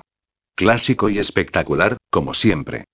Se había afeitado y parecía un poco más despierto gracias al litro de café que había ingerido, aunque las sombras oscuras bajo sus ojos siguieran allí. Clara abrió el pequeño estuche y se quedó sin respiración al descubrir en su interior un par de pendientes, compuestos cada uno por una hilera de brillantes de las que colgaban dos incandescentes lágrimas de rubí. Abrió la boca y Mario le posó el dedo índice sobre los labios. Sé que no te gustan las joyas y apenas los regalos. Pero acéptame este, por favor. No persigo ningún objetivo ni interés especial. Fue solo un impulso. Está bien. Pónmelos. Esta noche, en la cama dijo Mario mientras se los ponía, en voz baja y sensual quiero verte con ellos. Únicamente con ellos. ¿Dónde me vas a llevar? Preguntó Clara para intentar disimular el calor que comenzó a inundarla. Donde tuvimos nuestra primera cita. La velada estaba resultando realmente especial. Clara se sentía exultante por estar en aquel restaurante que formaba parte de sus más maravillosos recuerdos. Casi llegó a sentir los mismos nervios que la atenazaron durante aquella primera cita formal con Mario, en aquel bonito restaurante circular sobre la torre del teleférico, desde el que se podía divisar Barcelona en las alturas y a todo su alrededor. ¿Recuerdas las palabras que me dijiste antes de marcharnos de aquí? Por supuesto. Te dije que deseaba que todo el mundo desapareciera de aquí para poder tumbarte sobre la mesa, quitarte el vestido y besarte entera. Uf, casi me desmayo al escucharte. Solo pensabas en llevarme a la cama, ¿no es cierto? ¿No deseabas tú lo mismo? Sí. Desde el principio. Nos vamos. Mario se levantó y le retiró a ella la silla para que le siguiera. ¿Ya? ¿No tomamos postre? No. Tomaron un taxi que a los pocos minutos paró en el Paseo de Gracia.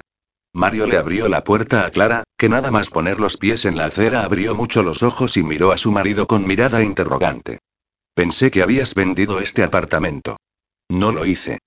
Lo tengo en manos de una inmobiliaria que ofrece este tipo de viviendas en alquiler a empresarios y ejecutivos que viajan a la ciudad y no les agrada alojarse en un hotel. Nada más entrar por la puerta, Clara volvió a sentirse abrumada al rememorar la primera vez que había entrado allí. En aquel moderno apartamento, que seguía decorado prácticamente igual, en tonos tierra y morado, Clara hizo el amor por primera vez con Mario. Y aquel lugar también fue donde tuvieron sus siguientes encuentros, cuando ella aceptó ser la amante de fin de semana de aquel misterioso hombre del que apenas sabía nada y del que se había enamorado casi nada más conocerle. Y ahora, mi hermosa ninfa, voy a hacerte el amor, dijo Mario mientras le quitaba el vestido y el resto de la ropa.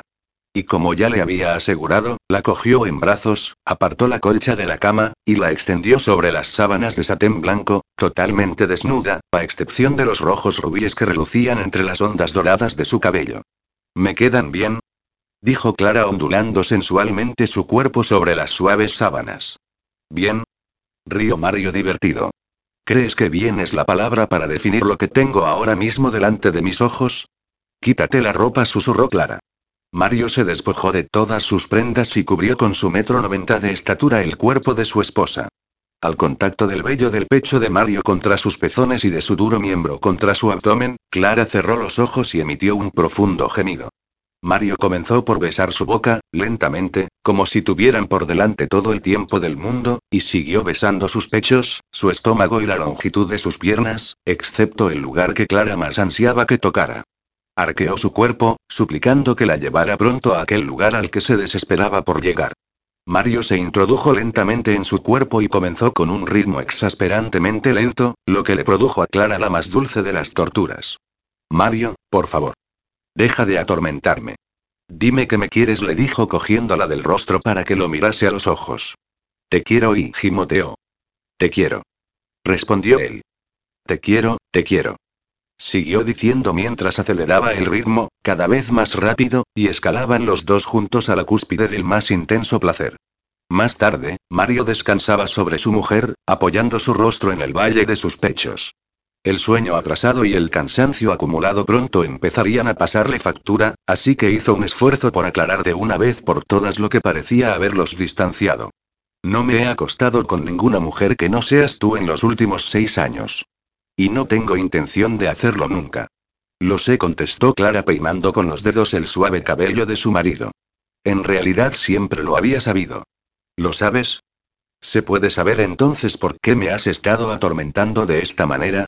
Dijo levantando de golpe el rostro de entre los suaves pechos. He estado un poco susceptible. ¿Por qué motivo? ¿Crees que será un problema que Marta tenga un hermano con el que se lleve 23 años? Mario la miró aturdido. ¿De qué estaba hablando? No parecía haber comprendido ni una sola palabra. ¿Vamos a tener un hijo? Susurró con la voz ronca. Eso parece. ¿Cómo te sientes? Clara aguantó la respiración, expectante a la reacción de Mario. De pronto, Clara sintió una vibración sobre su cuerpo.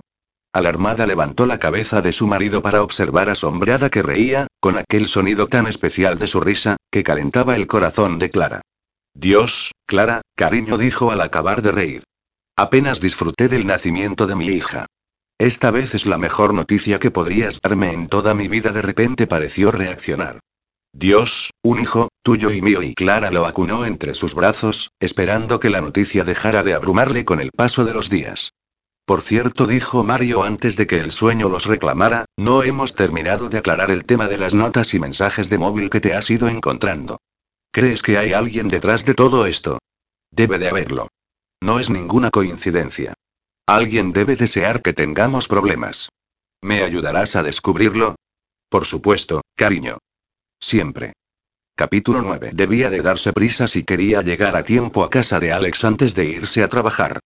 Clara llevaba varios días pensando en aquella visita, sobre todo desde el día que había mantenido una conversación con Marta, en la que hablaron de todo un poco, pero sobre todo de sentimientos. Hacía tiempo que intuía algo, y sabía de la dificultad que entrañaría aquella relación, pensando en la posible reacción de Mario. ¿Qué tal con Alex? Le había preguntado Clara a Marta una mañana que habían coincidido tomando el sol en el jardín. Muy bien había contestado entusiasmada. Aunque no tengo mucho tiempo, busco hueco donde no lo hay para hacer fotografías de las noticias que me encargan. Me refería a tu trato personal con él. Clara, no te voy a andar con rodeos. A ti no puedo engañarte. Todos sabemos de tus intuiciones, que casi nunca fallan, pareció inhalar una bocanada de aire. Me gusta, me gusta mucho, suspiró. En realidad, le quiero. Ya suspiró Clara. Había tenido una de mis corazonadas con vosotros dos, y la verdad, me hace feliz que estéis juntos. Alex es un chico extraordinario. Pero creo que deberías esperar un poco a decirle algo a tu padre. Sí respondió Marta con una sonrisa cómplice, de momento será un secreto de chicas.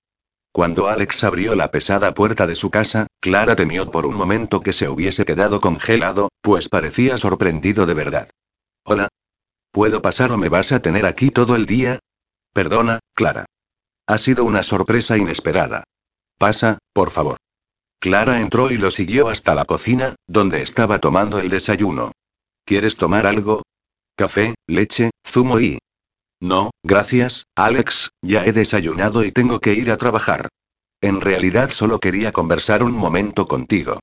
Siéntate un minuto, dijo el chico mientras engullía su tostada. Hacía mucho tiempo que no venías a mi casa.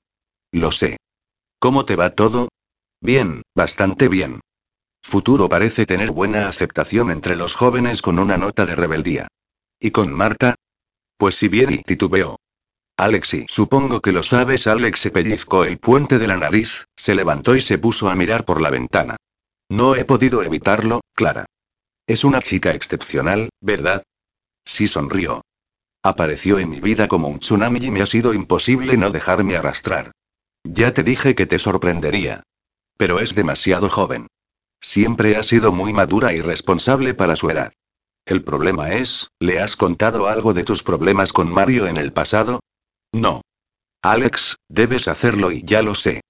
Nunca pensé que sentiría esto por ella. Apoyó su frente contra el frío cristal de la ventana. Creí que se me pasaría, que ella sería distinta, una esnobo una estirada. Pero nada ha resultado como yo esperaba. No te tortures.